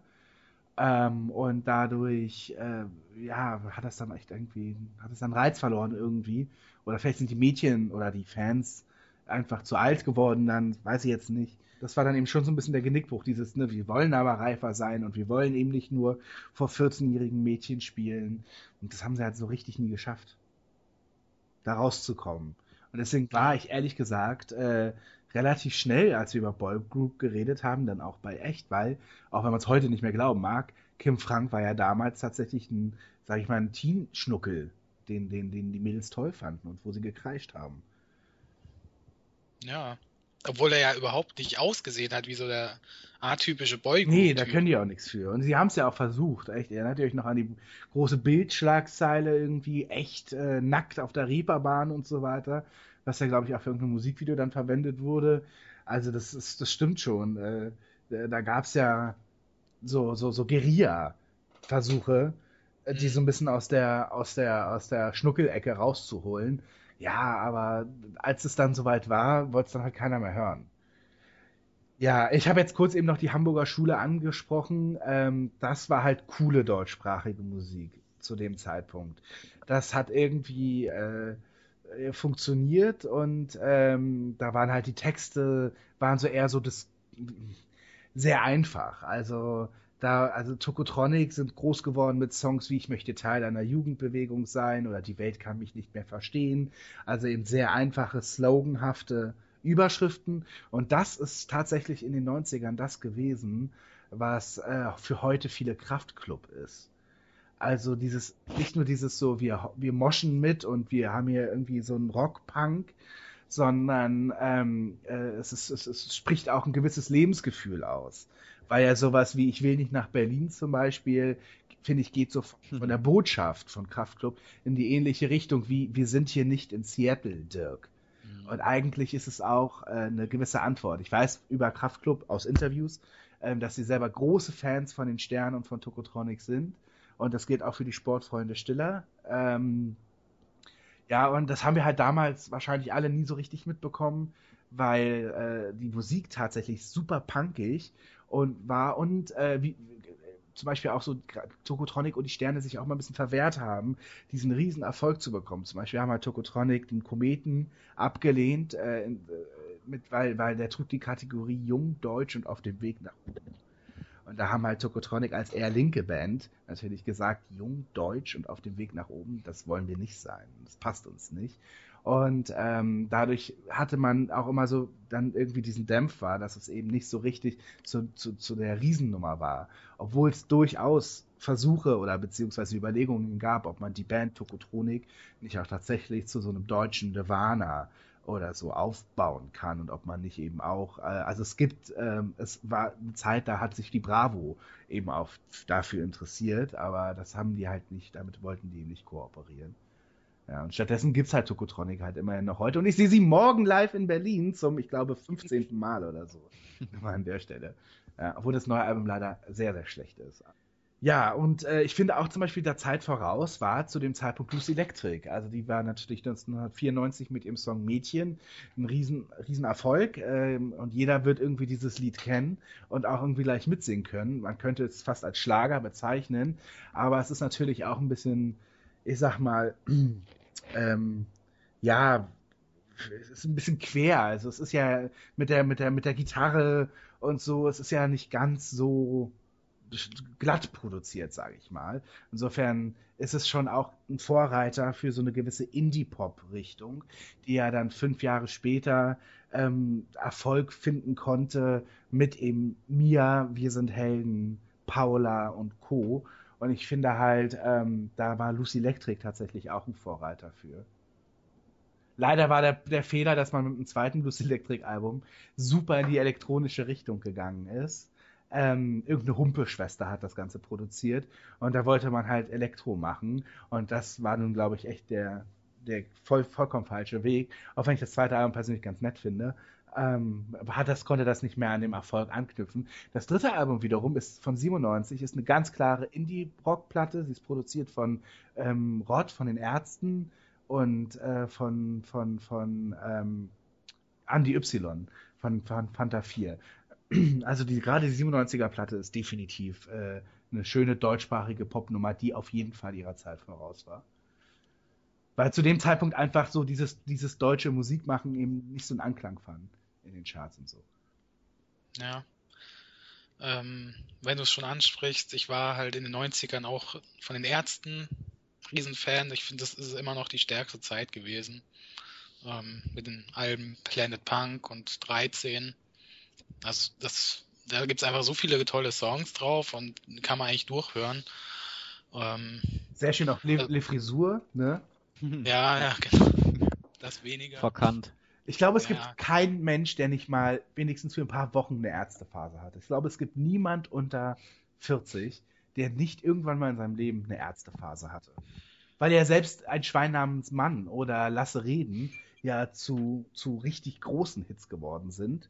Äh, also deswegen, ich glaube, es gab, das gab's nie. Das, das, und, und ist so witzig, weil Ja. so richtig redet man ja nicht über die Ärzte. Man sieht halt ständig bei The Voice und Co. und auf Plakate sieht man Lindenberg und äh, äh, äh, weiß ich nicht, ähm, ja, momentan Andreas Burani überall und, und überall. Aber so die Ärzte, die sind so präsent in, in diesem Land, ähm, mit Hits, mit, mit großen Hallen, Stadien fast. Äh, also das ist doch eigentlich, eigentlich verrückt, oder? Ist doch Ja. Ich, Also bei Ja, mir war es so sind halt nicht so- 2003 mit dem Album. welches war das? Geräusch. Ja, das war Ah, auch Das, das, da, das war auch gut, ja. Das war, das war sehr hart. Ich finde, da ging, da ging die wieder so ein bisschen weg äh, von diesem ähm, leichten. Ich, die Ärzte haben ja auch immer einen Hang zum Schlager gehabt. Äh, also in, ironisch gesehen natürlich. Mhm. Äh, und äh, ich finde, das war ein relativ hartes Album. Es hieß ja auch Geräusch. Und es hat mir auch gut gefallen. Ich habe die zwischendurch Ja. ein bisschen verloren. Also ich höre die auch heute noch. Ich finde auch äh, Fahre in Urlaub Racing Team ziemlich geil. Ähm, was auch deutlich härter ist eigentlich dann wieder. Die Ärzte sind halt interessant, weil ich glaube, die gewinnen ständig Fans dazu, aber die Mhm. Alten bleiben dabei. Ja, ist, ist eine gute These.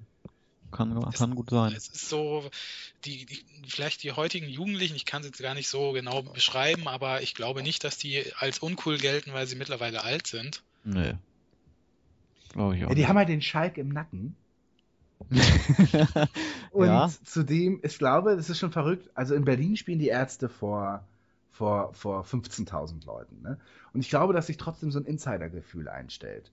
Weil es immer die gleichen Witze sind. Das sind irgendwie häufig äh, Insider-Gags einfach, die auf der Bühne und auch mit dem Publikum gemeinsam so die Umbaupause und, und so weiter.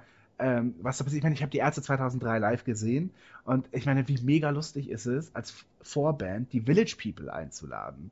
Überleg dir das mal, das sind 15.000 Ärzte-Fans, die zu Macho Man, YMCA und the Navy abgehen.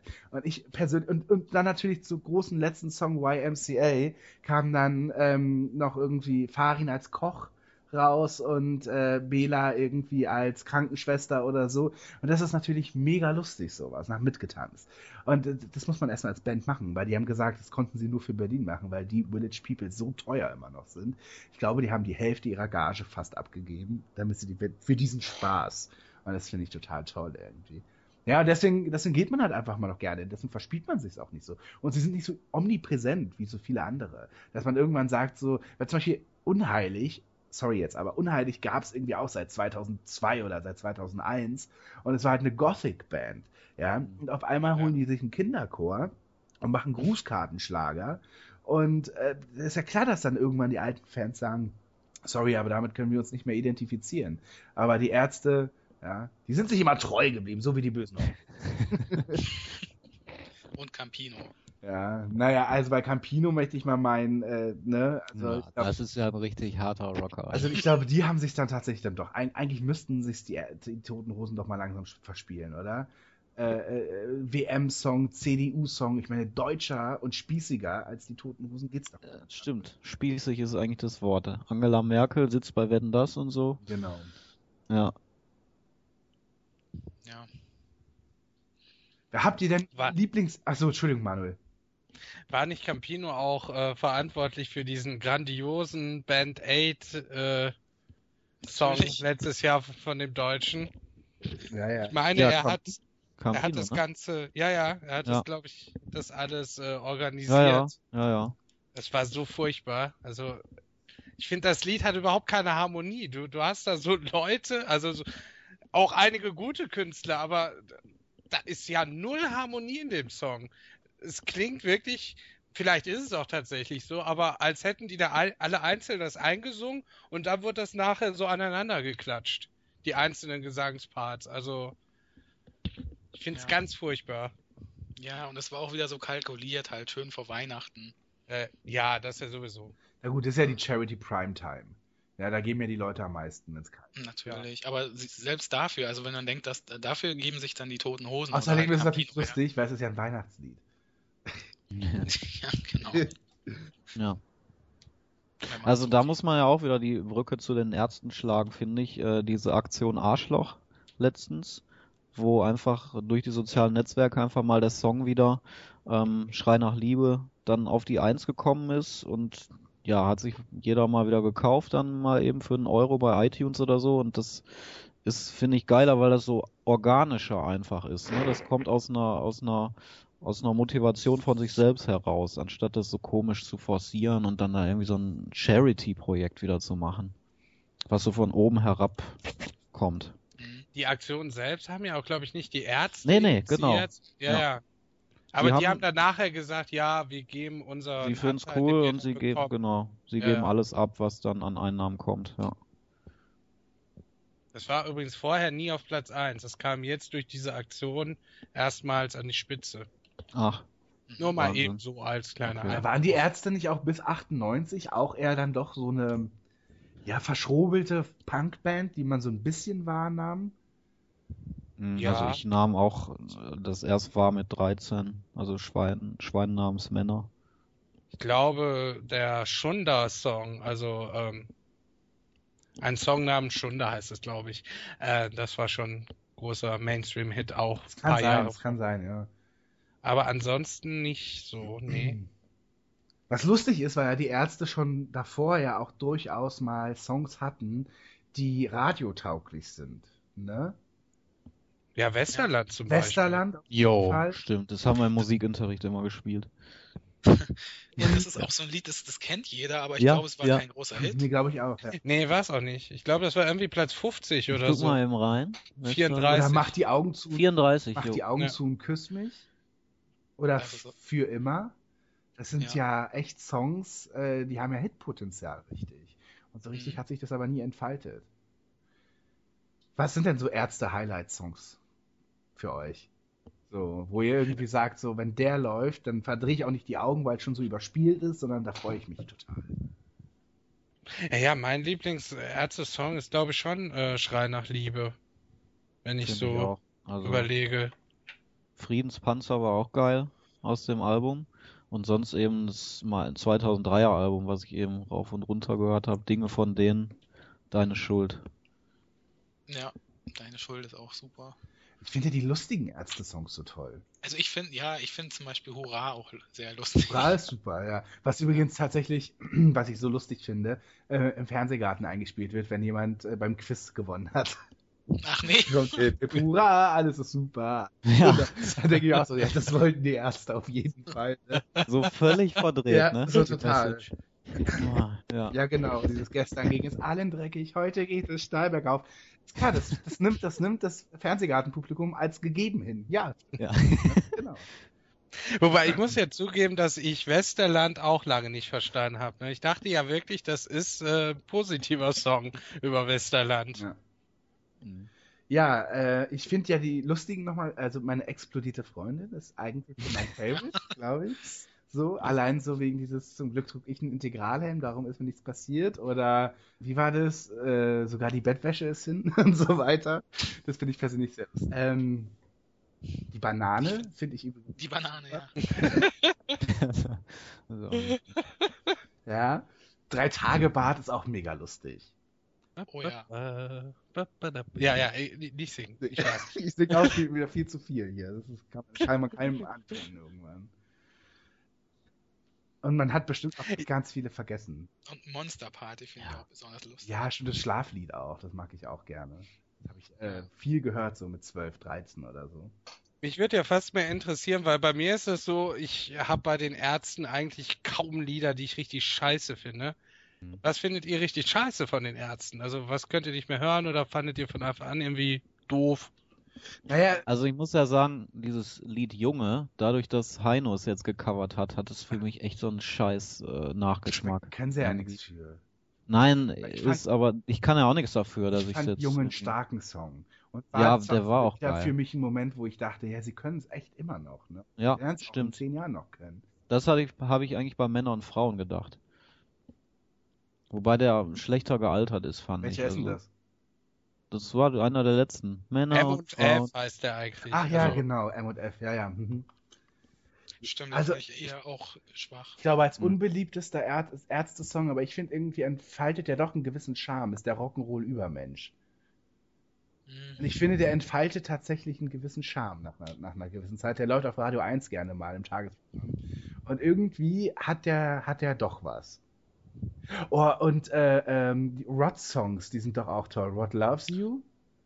Ja, Und äh, seine, seine Ballade äh, Half a Love Song. den findest du aber gut. Ja, den finde ich super. Ja, Okay. stimmt. Schlechte Lieder, weiß ich nicht. Yoko Ono ist auch super, die paar Sekunden. Also schlechte Lieder, wo ich sagen würde, ja, da würde ich fast objektiv sagen, ist nicht so ri richtig geil. Viele mir eigentlich nur gehen wie ein Ägypter ein, was so ein ganz früher Song von denen äh, Walk Like an Egyptian, also ähm, ein Cover davon ist. Das ist jetzt, glaube ich, nicht so das allerhöchste Niveau von den Ärzten. Ansonsten noch so persönliche Sachen, die ich nicht so mag. Männer sind Schweine tatsächlich, das nervt mich ziemlich. Ja. Vielleicht auch, weil es so überpräsent ist, Mhm. vielleicht, weil es der erfolgreichste Song von denen ist, obwohl es bei weitem nicht der beste ist.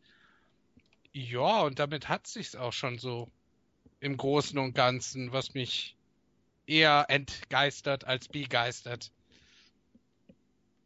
Ich muss euch jetzt fragen, heißt es, also es heißt ja ein Song namens Schunda. Heißt das Lied jetzt Männer sind Schweine oder ein Schwein namens Mann? Wie heißt denn das? Das heißt, ein, ein Schwein namens Männer heißt Genau. die ein Single. Schwein namens Männer.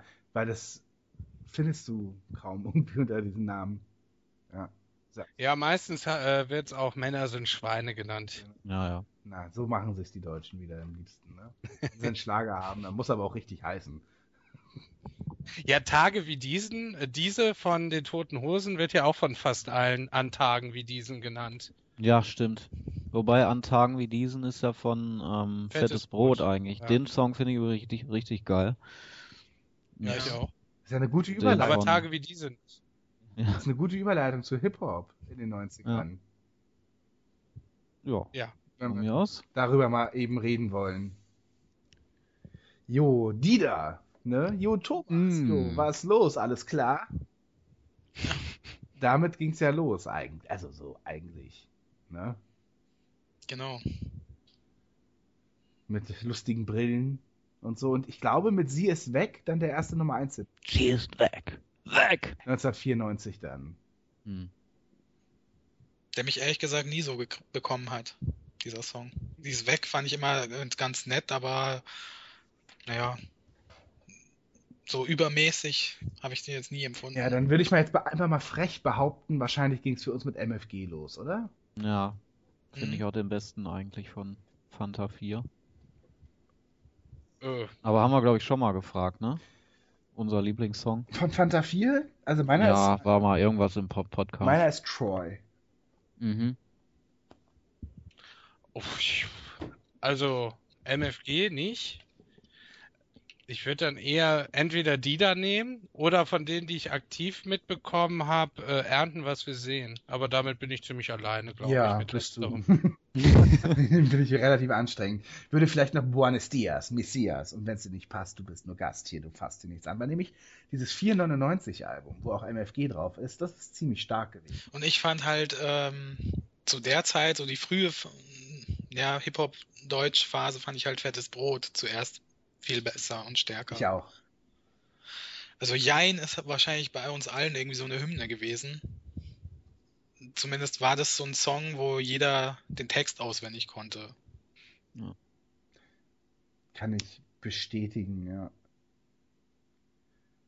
Haben wir Ja, ich- angefangen mit diesem Hamburger Dialektlied, ne? Nordisch by Nature. Oder was war das? Plattdeutsch? Ja, so mit, genau.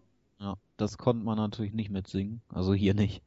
Genau. Aber schon damit waren sie ziemlich erfolgreich. Kennt noch jemand von, den, von Fettes Brot viele Wege führen nach Rom? Ja, Hm, Was war das nochmal? Ja, Das war halt viele Wege führen nach Rom. Da haben sie gesungen. Ja, Und nee. mochte ich auch. das ist ein ganz außergewöhnlicher Song, Genau. finde ich. Mochte ich sehr gerne. Ja, mit Fettes Brot ist es auch so, bei mir höre ich häufig dann einen neuen Song und denke mir, boah, nee, sorry. Hm. Mm, Nichts. mm, Aber dann kommt wieder einer, wo ich mir denke, so, boah, das trifft's voll. Es gibt so ein paar Künstler, wo ich so jede zweite Single einfach gut finde. So, also Sugar Babes, Dido und Fettes Brot. Zu dritt auf dem Fest Ja, gesehen. gute Mischung. Ja, genau. äh, und, und, und, und hier ist es so zum Beispiel, dass ich schwule Mädchen immer total bescheuert fand. Aber dann so andere Songs wie zum Beispiel ähm, Da draußen mega gefeiert habe. Oh ja. Ja, sie stehen halt auch, für- Emon- Emanuela finde ich halt furchtbar auch. Das ist, sie stehen halt für coole Songs, äh, an Tagen wie diesen, wie gesagt, und kurz vorher kam, äh, Emanuela raus, was ich total furchtbar finde. Der war doch auch beim Bundesvision Song Contest irgendwie, ne? War das nicht der? Das war Emanuela, genau. Ja. Dann gab es natürlich Bettina. Ach ja, auch das. Ich glaube, das hassen alle. Also ja. Ja. alle so Kritiker ähm, werden das so als Hasslied Nummer eins, glaube ich, äh, sehen. Ich fand das auch sehr lustig. Ich fand, ich fand es auch lustig. Mit der Geschichte dahinter und so. Mir hat das auch getaugt.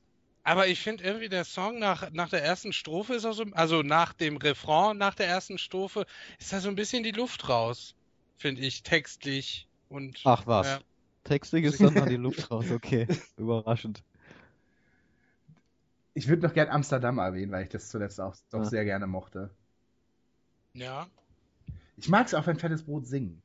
Also sind wir weit aus den 90ern. Das, ja, genau. In den 90ern gab es noch die Nummer, war glaube ich 99? Ah, hm, 2000 könnte auch sein. Äh, mit James Last. Diese Kooperation zwischen Fettes Brot und ihm. Ruf mich an 1999. Das war eine schöne Nummer.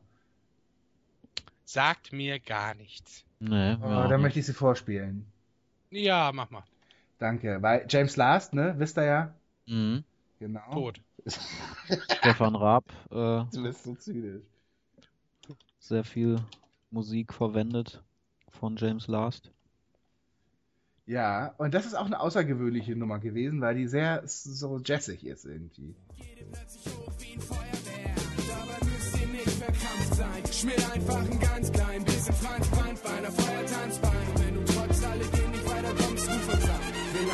Zeit umsonst. Wir können uns nachts anrufen, Kollegen. So gegen 24 Uhr meinetwegen. Euch überall die Nerven sägen aufregen. Und selbst wenn du meinst, dass du uns dummer scheint, weil du vollkommen weißt, seh die Nummer 1 nach harten Schlägen. Nützt ja nichts, wie wir zu sagen pflegen. Wir leihen dich gerne unser Ohr, deine Verstörer. Ja. Ja, man hört auf jeden Fall James Last raus. Ne? Mit den Trompeten. ganz tolle Kooperation. Ja. Ich finde aber, das ist so ein bisschen Alibi-mäßig da integriert, dieser Jazz-Sound. Also, wäre da raus, würde ich jetzt zumindest in den Parts, die du mir gerade vorgespielt hast, nicht wirklich was vermissen.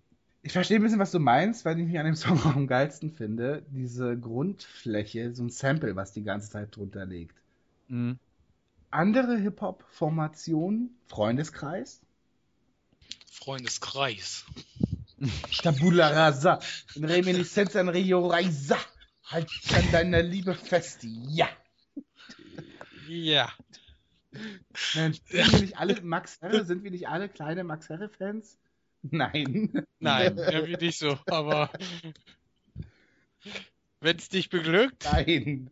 Wobei ich natürlich ANNA damals ganz Ah. toll fand. Ja. Würde ich auch sagen. Also bei Freundeskreis habe ich so das Problem, dass mir nur so ganz wenig Songs gefallen und ich die anderen dann doch zu schnulzig finde. Ja. Hm. Es gab doch Ja. dieses, diesen Song mit äh, Joy Denalani, mit dir. Den fand ich zum Beispiel gut. Ah ja.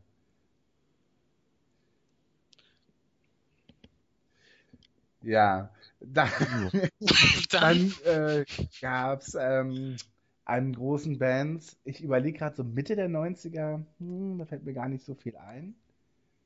So, Freundeskreis waren ja dann auch schon früh, weil ich glaube, dann müssen wir schon langsam, Blumentopf gab es noch. Kennt irgendjemand von euch Blumentopf? Vom Namen. Ja, Ja, so, so, aber die sonst. Party Safari. Ach, das war ein Blumentopf? Äh, ja. Weil den Song kenne ich. Aber ich habe die nie gehört, dachte ich. Und ich kenne immer nur so, eine, so verkiffte Dauerstudenten, die irgendwie immer Blumentopf hören. Und da bin ich mal total genervt von. Ach, sind das nicht die, die ähm, bei den WM, bei der WM und EM, Manuel, immer am Ende so, ein, so Ja, eine ja. Rapform in Rap-Form So ein machen? Rap-Kram, ja, ja. Ja, Doch, okay, ja. dann kenne ich die daher, aber ansonsten nicht. Mir fällt jetzt noch ein Blumentopf-Song ein, und zwar 6,90 Meter, wo es Ah. nämlich darum geht, dass irgendwie sich eine Mädchen, eventuell ist es sogar persönlich bezogen zu einem Performer vom Blumentopf, äh, umgebracht hat, äh, weil That sich aufgelöst haben. Und äh, das ist ja damals tatsächlich passiert. Und sie ist halt 6,90 Meter tief gesprungen und dabei ums Leben gekommen. Hm. Äh, und äh, äh, das ist ein, das haben sie in diesem Lied verarbeitet. Und das kenne ich jetzt tatsächlich noch. Genau. Und das ist mehr dann aber auch irgendwie nicht. Es war auch äh, so, dass man eigentlich sich fragt, wie kann sowas eigentlich ein Hit werden? Weil es ja doch ein tragischer Text ist. Ja, zum Thema, was es noch gab an deutschen Hip-Hop, das hier. Eine Chance für die Liebe. Erika Berger mäßig. Ohne dich verwes ich. Ich fress so viel chinesische Glückskekse, bis in einem von ihnen steht, dass ich der Char bin, um den sich für dich alles dreht. Schwester, Schwester, für mich bist du die Sahnetorte. Ich möchte dich mal probieren. Ja, klar. Schwester, Schwester. Ja, Sabrina Settler hier noch als Schwester S. Schwester S, ja.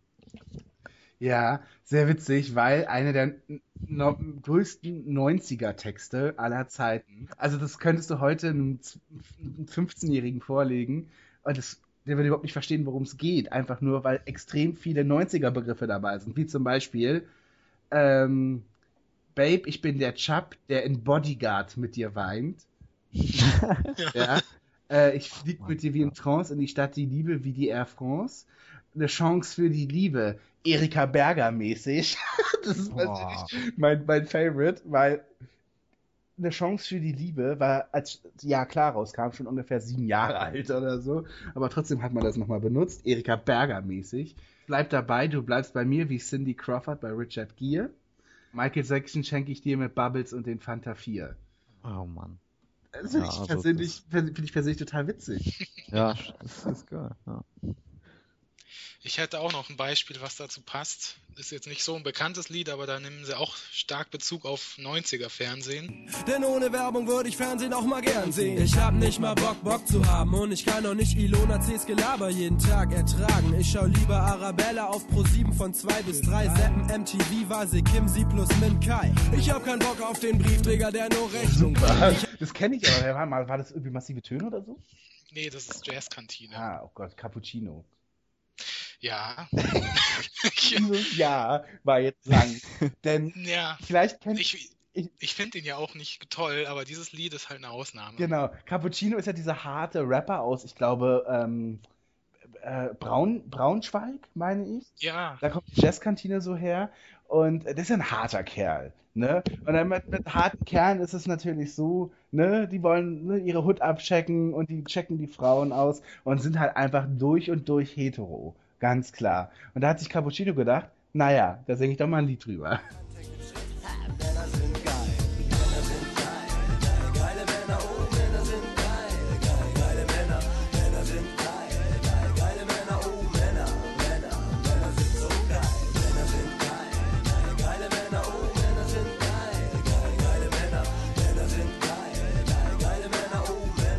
Kann eigentlich nur ironisch gemeint sein. Nee, war's aber ja nicht. ich, ich, ich befürchte War's nicht. nicht. Ja, Es war okay. einfach nur so, Männer sind einfach mal geile Säue. Ja? Ja. Ich frage mich ja, auf wie viele CSDs er danach eingeladen wurde. Und er sich wahrscheinlich noch gewundert hat, weil er es gar nicht verstanden hat. Ach nee, er sagt's doch auch, ne? Ich bin nicht andersrum. Bitte nicht falsch verstehen, ich bin nicht andersrum. Aber, Stimmt, das kommt aber es ist nun mal so, Männer sind geil. Also, ne, no homo. Hashtag no homo, Leute. Weil, ganz ehrlich, was Braunschweig kommt und Cappuccino heißt, ist ja wohl eindeutig hetero. oh Mann. Ach, Äh, jeweils hat es gar nicht mehr lange gedauert und dann kamen ja so Acts wie massive Töne, 5 Sterne Deluxe, die absoluten Beginner. Ne? Und da ne, wurde es ja so ein bisschen so richtig so, naja, ein bisschen rauer, würde ich mal sagen. Gar nicht mal, äh, weil, weil, weil irgendwie, äh, es war mit Sido ja dann noch eine neue Steigerung da, aber trotzdem wurde es so ein bisschen klickenmäßig. Und also das, was ja irgendwie der Booyah Tribe vorher immer versucht hat um Tony Coutura, finde ich, kam ja dann mit den Sachen eben aus Hamburg und so ja wirklich ein bisschen zustande. So mit dem offensiven Kiffen und, und so weiter. Findet ihr nicht auch, dass es so ein bisschen so hauchgefährlicher wurde? ja. Bei massive Töne bin ich auch hin und her gerissen, weil die haben teilweise echt gute Texte. Kennst du zum Beispiel dieses Chartbreaker einmal? Ja, ja, Star- genau, das ist super, ja. Ich mag massive Töne. Ich finde, äh, äh, ich, Aber dann kommt wieder sowas wie Cruisen. Ja, ja, da glaube ich ja, da glaube ich ja persönlich, der ist äh, tatsächlich ironisch gemeint. Oder sie sind halt wahnsinnig dumm, weil Cruisen ist ein schwuler Fachbegriff für, äh, ein Fachbegriff, ein schwuler Ausdruck für, ich gehe rum und schaue in den Bars oder in Parks, ob ich jemanden zum Vögeln finde. Und das nennt man halt unter, unter schwulen Männern, ich cruise heute ein bisschen. Deswegen ist es ja persönlich sehr lustig, dass sie die ganze Zeit singen, wir sind die coolsten, nie am losen, weil wir ruhen, wenn wir cruisen. Und auch, Also zeig, sind da Anspielungen darauf dann? Naja, es ist sowas- Text? es kommt unter anderem vor, ich zeig dir meine Einspritzpumpe.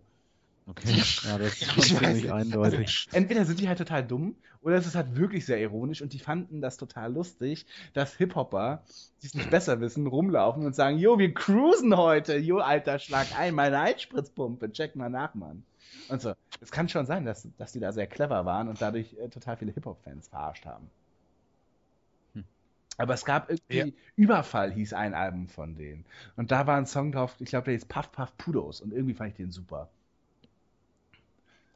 Ich finde ja bei Cruisen ist auch das Video schon so äh, schon so so drüber, dass ich mir nicht vorstellen kann, dass sie das ernst meinen. Also das sieht für mich die ganze Zeit so aus, als ob die so diese typische Hip-Hop, boah, bin ich geil Mentalität verarschen wollen. Also ich habe das nie als ernsthaft äh, irgendwie empfunden.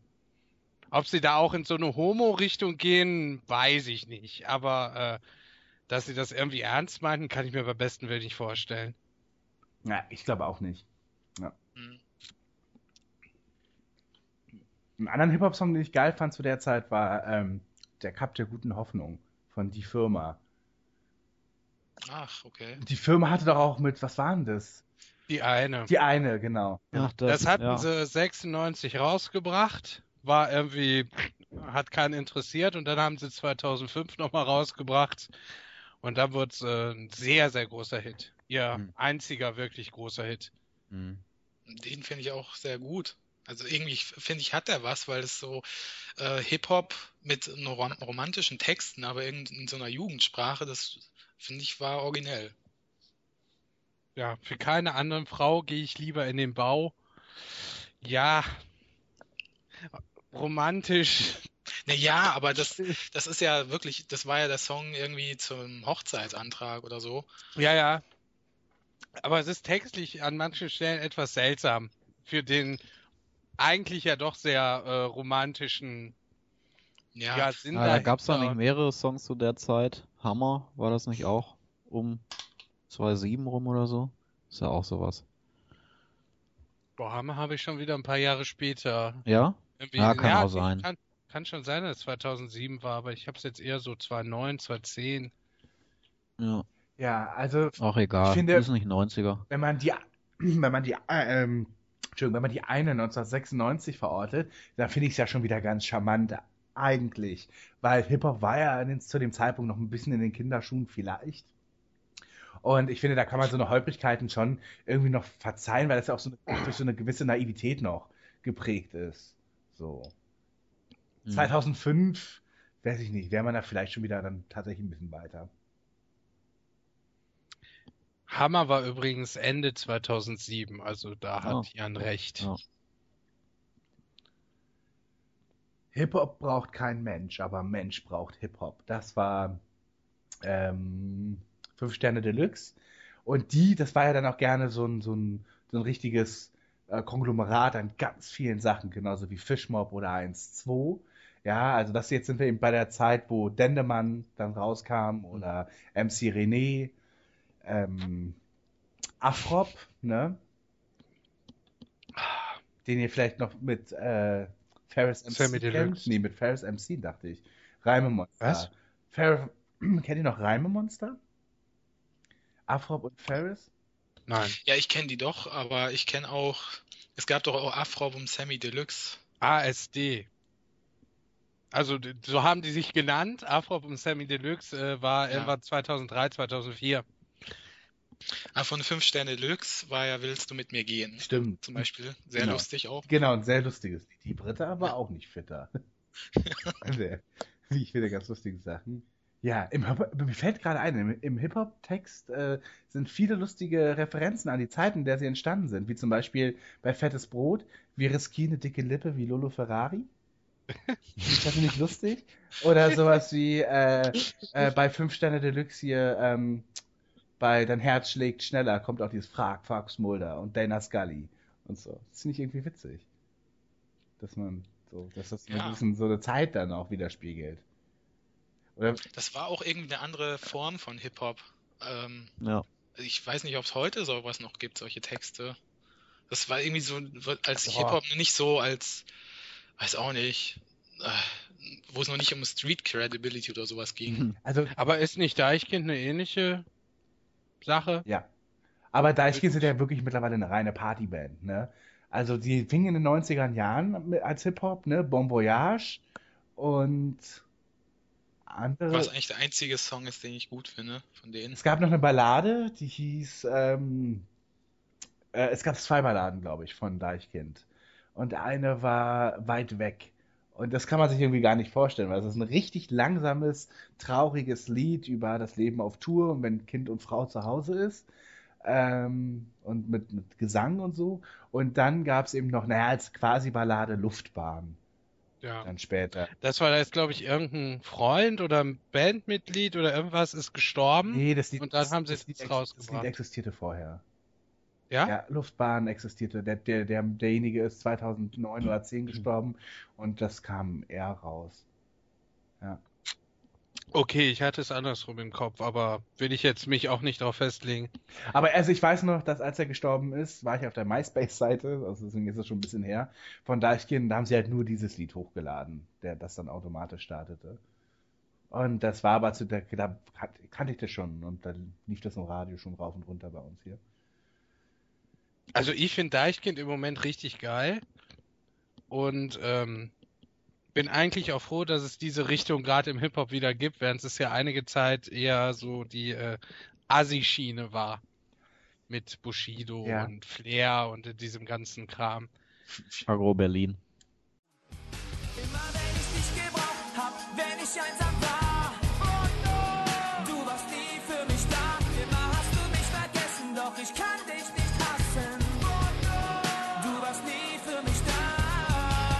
Ja, Auch noch so eine vergessene Band Ja. irgendwie. zu der dritten Generation, diesem Song muss ich sagen, da war mir immer eine Spur, eine Spur zu subtil.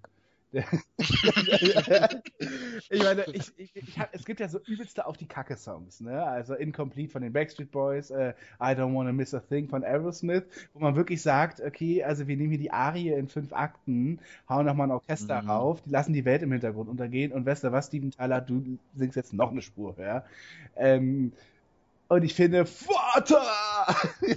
Also, das ist ja wohl wirklich gesungene Daily Soap, oder? Ach gut, ja. Da kann ich vielleicht was anderes zu sagen, was ein bisschen so positiver ist und was auch ein bisschen so, sage ich mal, da bin ich auch ein bisschen mit mir mit im Reim. Ne? Ich spiele mal kurz noch was vor.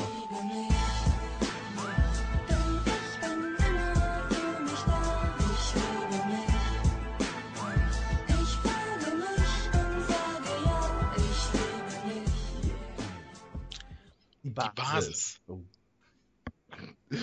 Ja. Das kennst du auch nicht, Manuel, oder? Ja, doch, habe ich schon mal gehört. Okay. Aber nichts Gutes. Hat man dir vorher mit auf den Weg gegeben, ne? Meide. Die hatten noch den anderen großen Hit, wenn ich nur noch einen Tag zu leben hat, hätte. Ja, da begannen die Songs übrigens auch immer mit Hörspielen. Das war besonders lustig. Also sowas wie, hey, was ist denn los mit dir? Oh, guck mal, die Frau, also hat die geile Augen oder was? Solche Augen möchte ich haben. Zeig mal. Ach was. Deine Augen sind doch auch schön. Hm, nicht. Aber guck mal den. Der ist so groß. Und ich bin so klein. Sei doch froh. Ähm, ja, wenn wir jetzt schon bei denen sind, dann müssen wir auch noch über die, die richtig große äh, Mädchen-Hip-Hop-Kombo sprechen. Ah, natürlich. Die einzig große. Aus Ja. dem Pott. Ja, und kleine Träume werden groß. Ich fühl mich funky.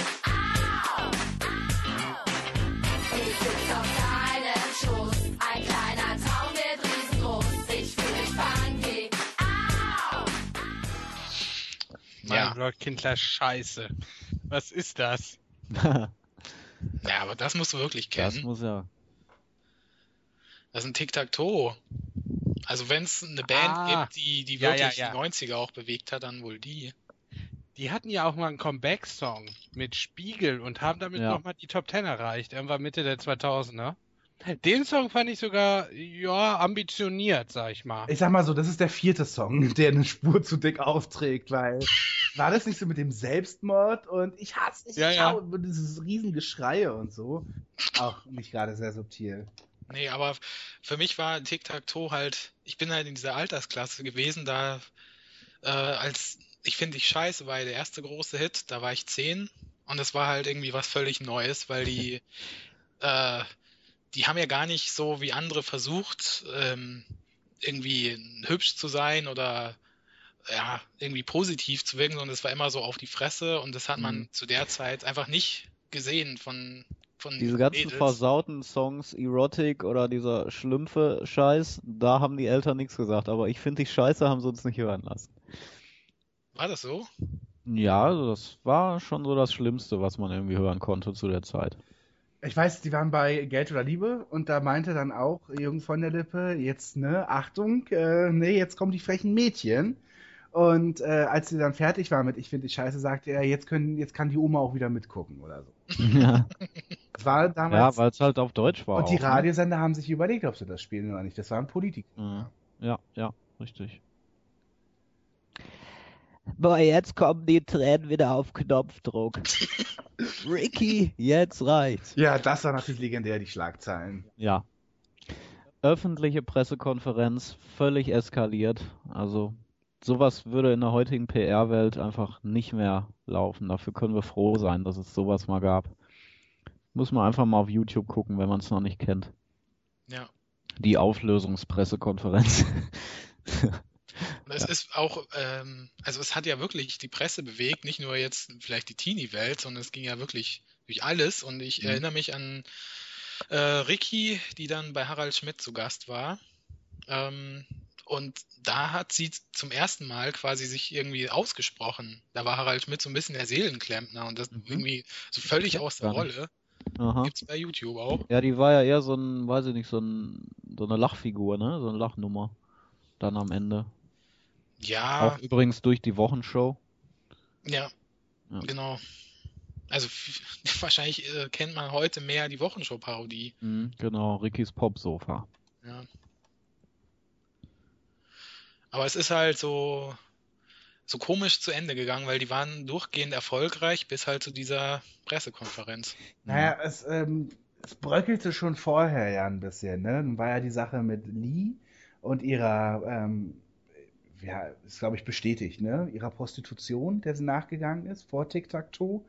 Dann kam das eben so, eben, da kam so Dreckwäsche raus. Da hat halt eben die Presse geschaut, äh, was, was kann man über die rausfinden. Dann kamen noch äh, Tatsachen über Lees Ex-Freund raus. Ich meine, die Häme hält ja auch fast noch bis heute an. Stichwort Ich bin ein Star, Stichwort ähm, äh, Lee muss jetzt kellnern oder sitzt irgendwie am Zoo an der Kasse und so. Äh, das ist schon irgendwie ziemlich heftig, was mit den Mädels abgegangen ist. Auch so, so überdurchschnittlich heftig, finde ich. Ja, das war schon, das war schon krass. Und die, natürlich war der Höhepunkt die Pressekonferenz, beziehungsweise, ich meine, einige Wochen vorher, als die, die Presse schon mega groß war über Lee, ähm, sind sie beim Echo aufgetreten und haben kurz nach Falcos Tod ähm, den Kommissar gesungen. Und da wurden sie ausgebuht. Hm. Ja, weil das doch eben auch so eine nicht. gewisse Majestätsbeleidigung ist. Ja. Ne? Und ausgerechnet eben Tic-Tac-Toe und diese möchte gern Musikerinnen und so, ja. Ja, sehr, also Manuel hat ja schon das Comeback angesprochen von Tic-Tac-Toe. Das war ja wirklich unglaublich geplant von Universal und glaube ich, und weil es war einfach ganz eng am Viva verbunden. Also es, was. Promo, die das Viva gemacht hat damals für das Tic-Tac-Toe-Comeback, stand in keinem Verhältnis zu dem Bedürfnis der Fans, dass diese Band wiederkommt. Das war un also es war der große Tic-Tac-Toe-Tag auf Viva. Es war ein Counter, wann Tic-Tac-Toe jetzt endlich bei Interaktiv zu Gast sind. Es gab Counters zur neuen Single und es war, Echt? ja, War das so war, groß? es war ein riesen Medienhype, aber nur Aha. auf Viva halt. Es Ja. musste halt, sollte halt unbedingt gepusht werden. Und irgendwie hat das ja dann mit Spiegel auch meinetwegen geklappt. Und nun hatten sie ihren Top Ten Hit wieder und Tic Tac Toe waren wieder zurück. Und wie dumm muss man sein, die zweite Single auszukoppeln. Ich weiß gerade nicht, wie die heißt. Ähm, wenn der Vorhang fällt, kann sein. Ähm, und diese zweite Single, da gab es ein Video zu, war eben in Schwarz-Weiß, glaube ich. Und wir sahen die Band, wie sie unterwegs ist und durch eine Meute Pressefotografen durch muss, durch eine Meute von Fans durch muss und sie sich einfach nur noch total belästigt und gestört fühlen und von Bodyguards geschützt werden müssen und alle irgendwie sie, sie irgendwie ähm, ja sich das Maul über sie zerreißen, wo ich mir denke, ja, dann dürft ihr euer Album auch nicht Comeback nennen. Ja, also Ja. entweder wollt ihr zurück ins Rampenlicht oder Also du meinst, sie haben sich damit selber ins Ausgeschossen, weil sie die Presse brauchten zu dem Zeitpunkt? ich kann es dir nicht genau sagen. Also, was Ja. ich noch weiß, ist, dass dann auch die Häme wieder relativ schnell da war, weil es nämlich eine Mhm. riesen Tour geben sollte. Das, die wurde auch von Viva so extrem beworben. 17 Städte und so, und die wurde letztlich abgeblasen. Ich glaube, es fanden drei Konzerte in Köln, Mhm. Berlin, München statt oder so, und es war auch nicht ausverkauft. Und das war dann hinten raus eigentlich eine totale Pleite. Es war für zwei Wochen hat das funktioniert und dann wollte es keiner Ja. mehr wissen. Wobei meiner Seite zufolge dieser Song nie als Single rauskam, sondern keine Ahnung, die zweite Single Dann war es keine Ahnung, ja. Ich weiß es auch nicht genau. Ich habe auch gerade auf der Wikipedia-Seite und habe mir das, die Trackliste von Comeback angeguckt und konnte da nichts zuordnen. War übrigens ein mega Chart-Hit, hat die Top 10 leider knapp nicht erreicht. Sondern? Äh, Top, Top 100. hat die Top 100 nicht erreicht. Ja, also es war auch echt irgendwie der komplett falsche Weg. Wir haben auch noch den englischsprachigen Rap. Rap, ey, Rap der 90er ist so. Es gab halt diesen mega Beef oder wie man das dann Ja, nennt stimmt. zwischen East Coast und West Coast. Tupac gegen Notorious B.I.G. Beide umgekommen, war in den USA halt ein mega, mega Thema. Hier kam das halt nicht so an. Wir hatten halt hier auch unseren Deutschrap. Ja, es gab aber schon auch Hits, also Ja. allein von Puff Daddy und Ja. den Fugees. Oder äh, Missy Elliott hat ja da auch angefangen. Also es gab schon so ein paar. Aber es ist ja eher R&B als Rap, oder? Weil Rap, finde ich, ist ja so eher so in diese be- beschissene DMX-Richtung oder so. Also Missy Elliott würde ich schon bei Hip-Hop einordnen. Ja. Ja, wie man es nimmt. Also Lauryn Hill war dann auch schon in den 90ern, glaube ich, solo unterwegs. Ja. Miss Education, genau, ihr richtig gutes Soloalbum. Äh, Do Wop und Mhm. The X Factor. Ähm, das ist ein richtig geiles Album und ich mag sowieso aus dem Bereich eben die Frauen äh, der 90er und, und zwar eben die souligen und R&B Frauen. Also ich mag Missy gerne, ich mag äh, ähm, Lauren Hill, ich mag Kelis, die auch so 99, 2000 anfing. Und ein Mega-Hit, finde ich, ist immer noch No Diggity von Blackstreet. Absolut, ja. Mal ganz abgesehen von Nana und Papa Bär. Und AK Swift. ja. Okay, na gut. Und RNG in the Radio. Hat, Ja. hat noch jemand, will noch jemand Bands erwähnen, vielleicht, die, die noch keine Erwähnung gefunden haben? So, ohne jetzt vielleicht das unnötig in die Länge zu ziehen, aber dass man wenigstens Ja. das eigene Gewissen noch beruhigt. Also mein Anfang, mein Anfang wären äh, die Cardigans, ne? die wunderbaren 60s Pop, Retro-Pop in den 90ern gemacht haben, ehe sie zu einer tollen Folkband wurden. Dann Skunk Nancy, Mhm. die ich mit Hedonism und Brazen und Co. und Secretly wirklich so gefeiert habe in den 90ern und R.E.M. Die auch in der Zeit eben, vielleicht wie Nirvana, eben so raus sind aus diesem, ja, R.E.M. ist so eine komische Indie-Band zu, okay, sie sind jetzt richtig etabliert und spielen endlich vor einer Größe, Menge an Leuten, die sie auch verdient haben. Ich denke, wir können nicht gut beim Feuilleton ankommen, wenn wir nicht Björk erwähnt haben. Sei hiermit geschehen. Ja, aber das ist ja gut, stimmt, Mensch. Über Jörg kann man ja tatsächlich noch reden. Also ich zumindest, weil äh, die habe ich tatsächlich kennengelernt noch auf MTV 1990 oder 91 äh, mit ihrer ersten Solonummer Big Time Sensuality, eine der ersten Solonummern von ihr. Sie war vorher in einer Band in den 80ern. Und äh, das war so eine, noch so eine richtige Dance-Pop-Nummer, die ich mega gut fand. Und auch völlig verrückt war. Ich dachte, wie, warum sieht diese Frau so komisch aus? Und warum bewegt sie sich so komisch und so? Aber ich war auch in einer gewissen Weise fasziniert davon. Dann, äh, und dann später natürlich durch Dancer in the Dark, äh, dann wieder komplett in mein Herz gekommen. Ja, äh, für mich ist Björk so jemand, den höre ich mir an, wenn ich gerade irgendwie Lust auf was Spezielles habe. Aber ich finde es immer relativ schwierig, das so, so, so als Spaß, also wenn ich Spaß haben möchte, äh, Björk zu hören, das geht dann irgendwie nicht so. Und ich finde auch, Björk funktioniert vor allem gut, wenn man die Videos dazu sieht, weil die doch sehr, sehr künstlerisch und sehr kreativ und sehr schön auch immer sind. Und ähm, ich kann ja noch mein Lieblingslied nennen, das ist Bachelorette.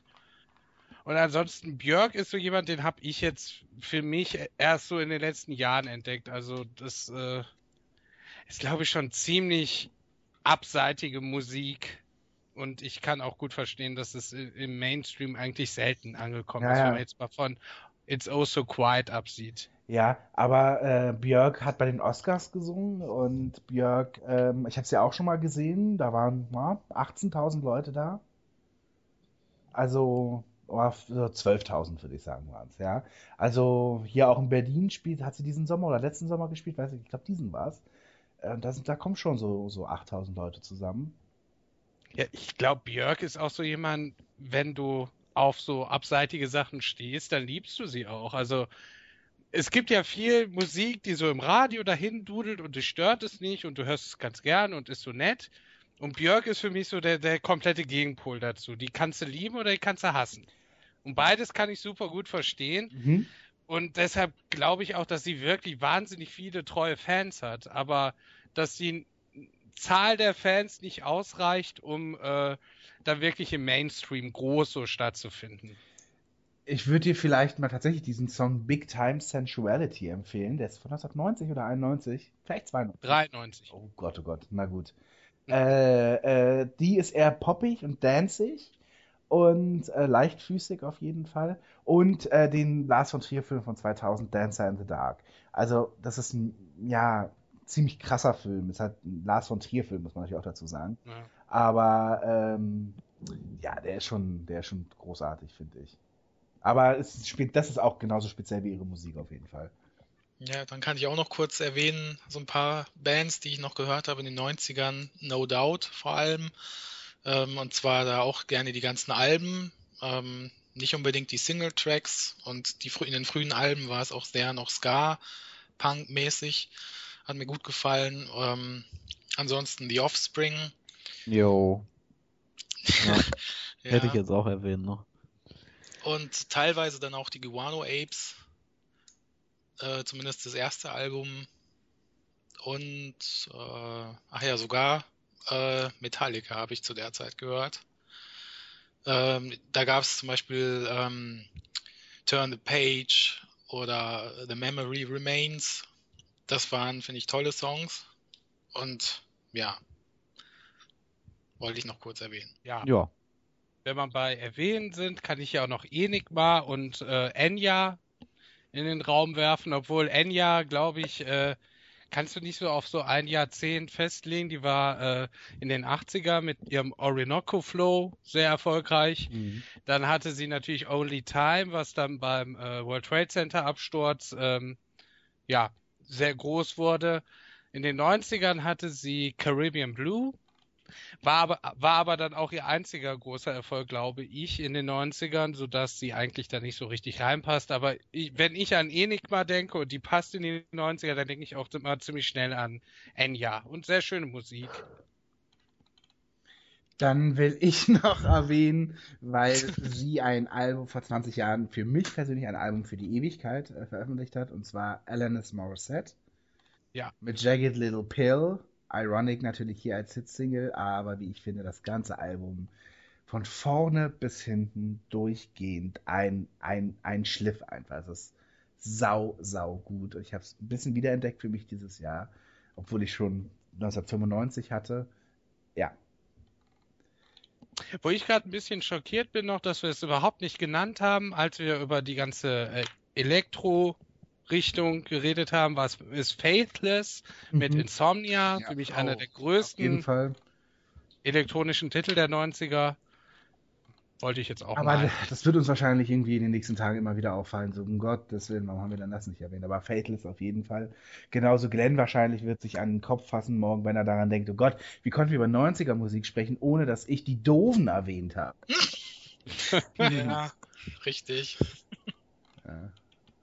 Auch so ein cooler Song, Anfang der 90er, Killer von Adamski und Seal. Kennt den einer noch? Nee. Adamski? Mhm. Moment, Moment, soll ich vorspielen? Hier Ja, habe ich spiel eine mal vor.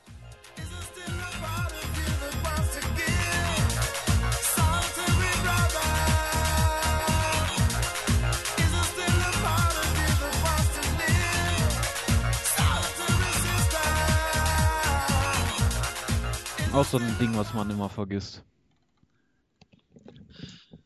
Ja. dann möchte ich euch noch mit Ohrwurmpest verwöhnen.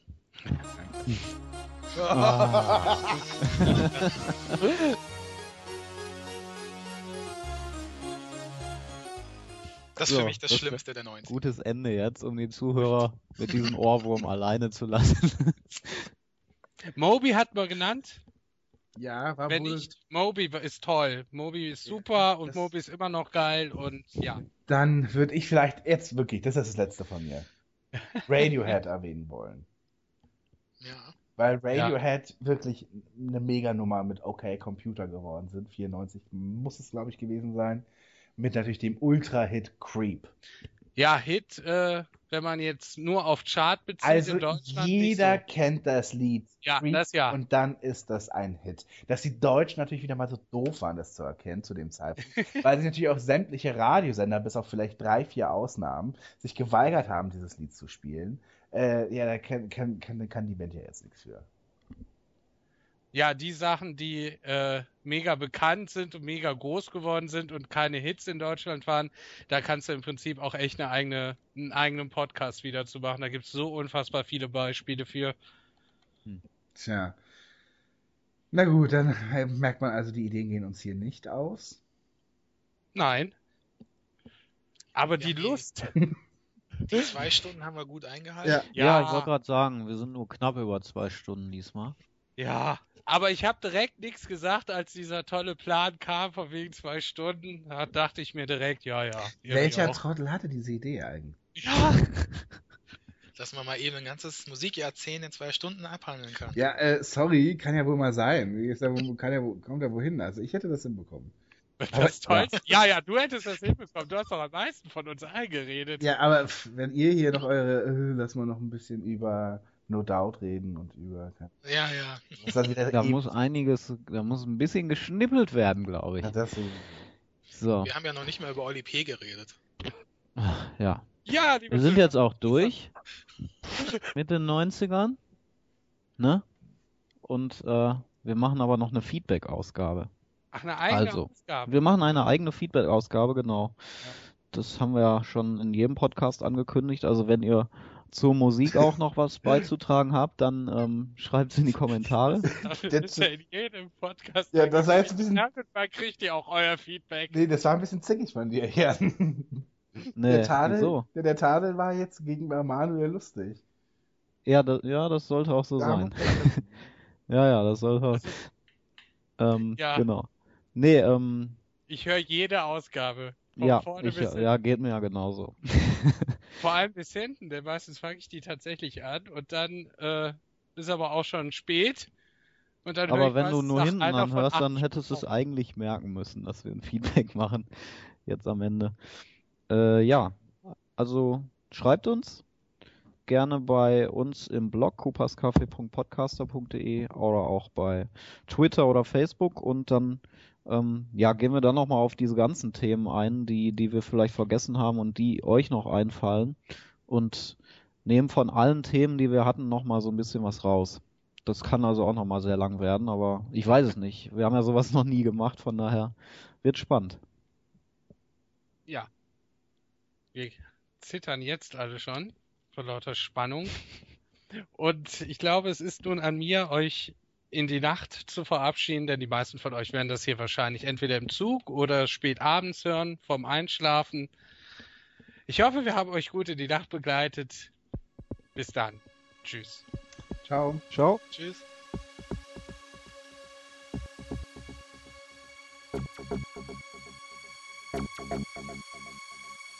Thank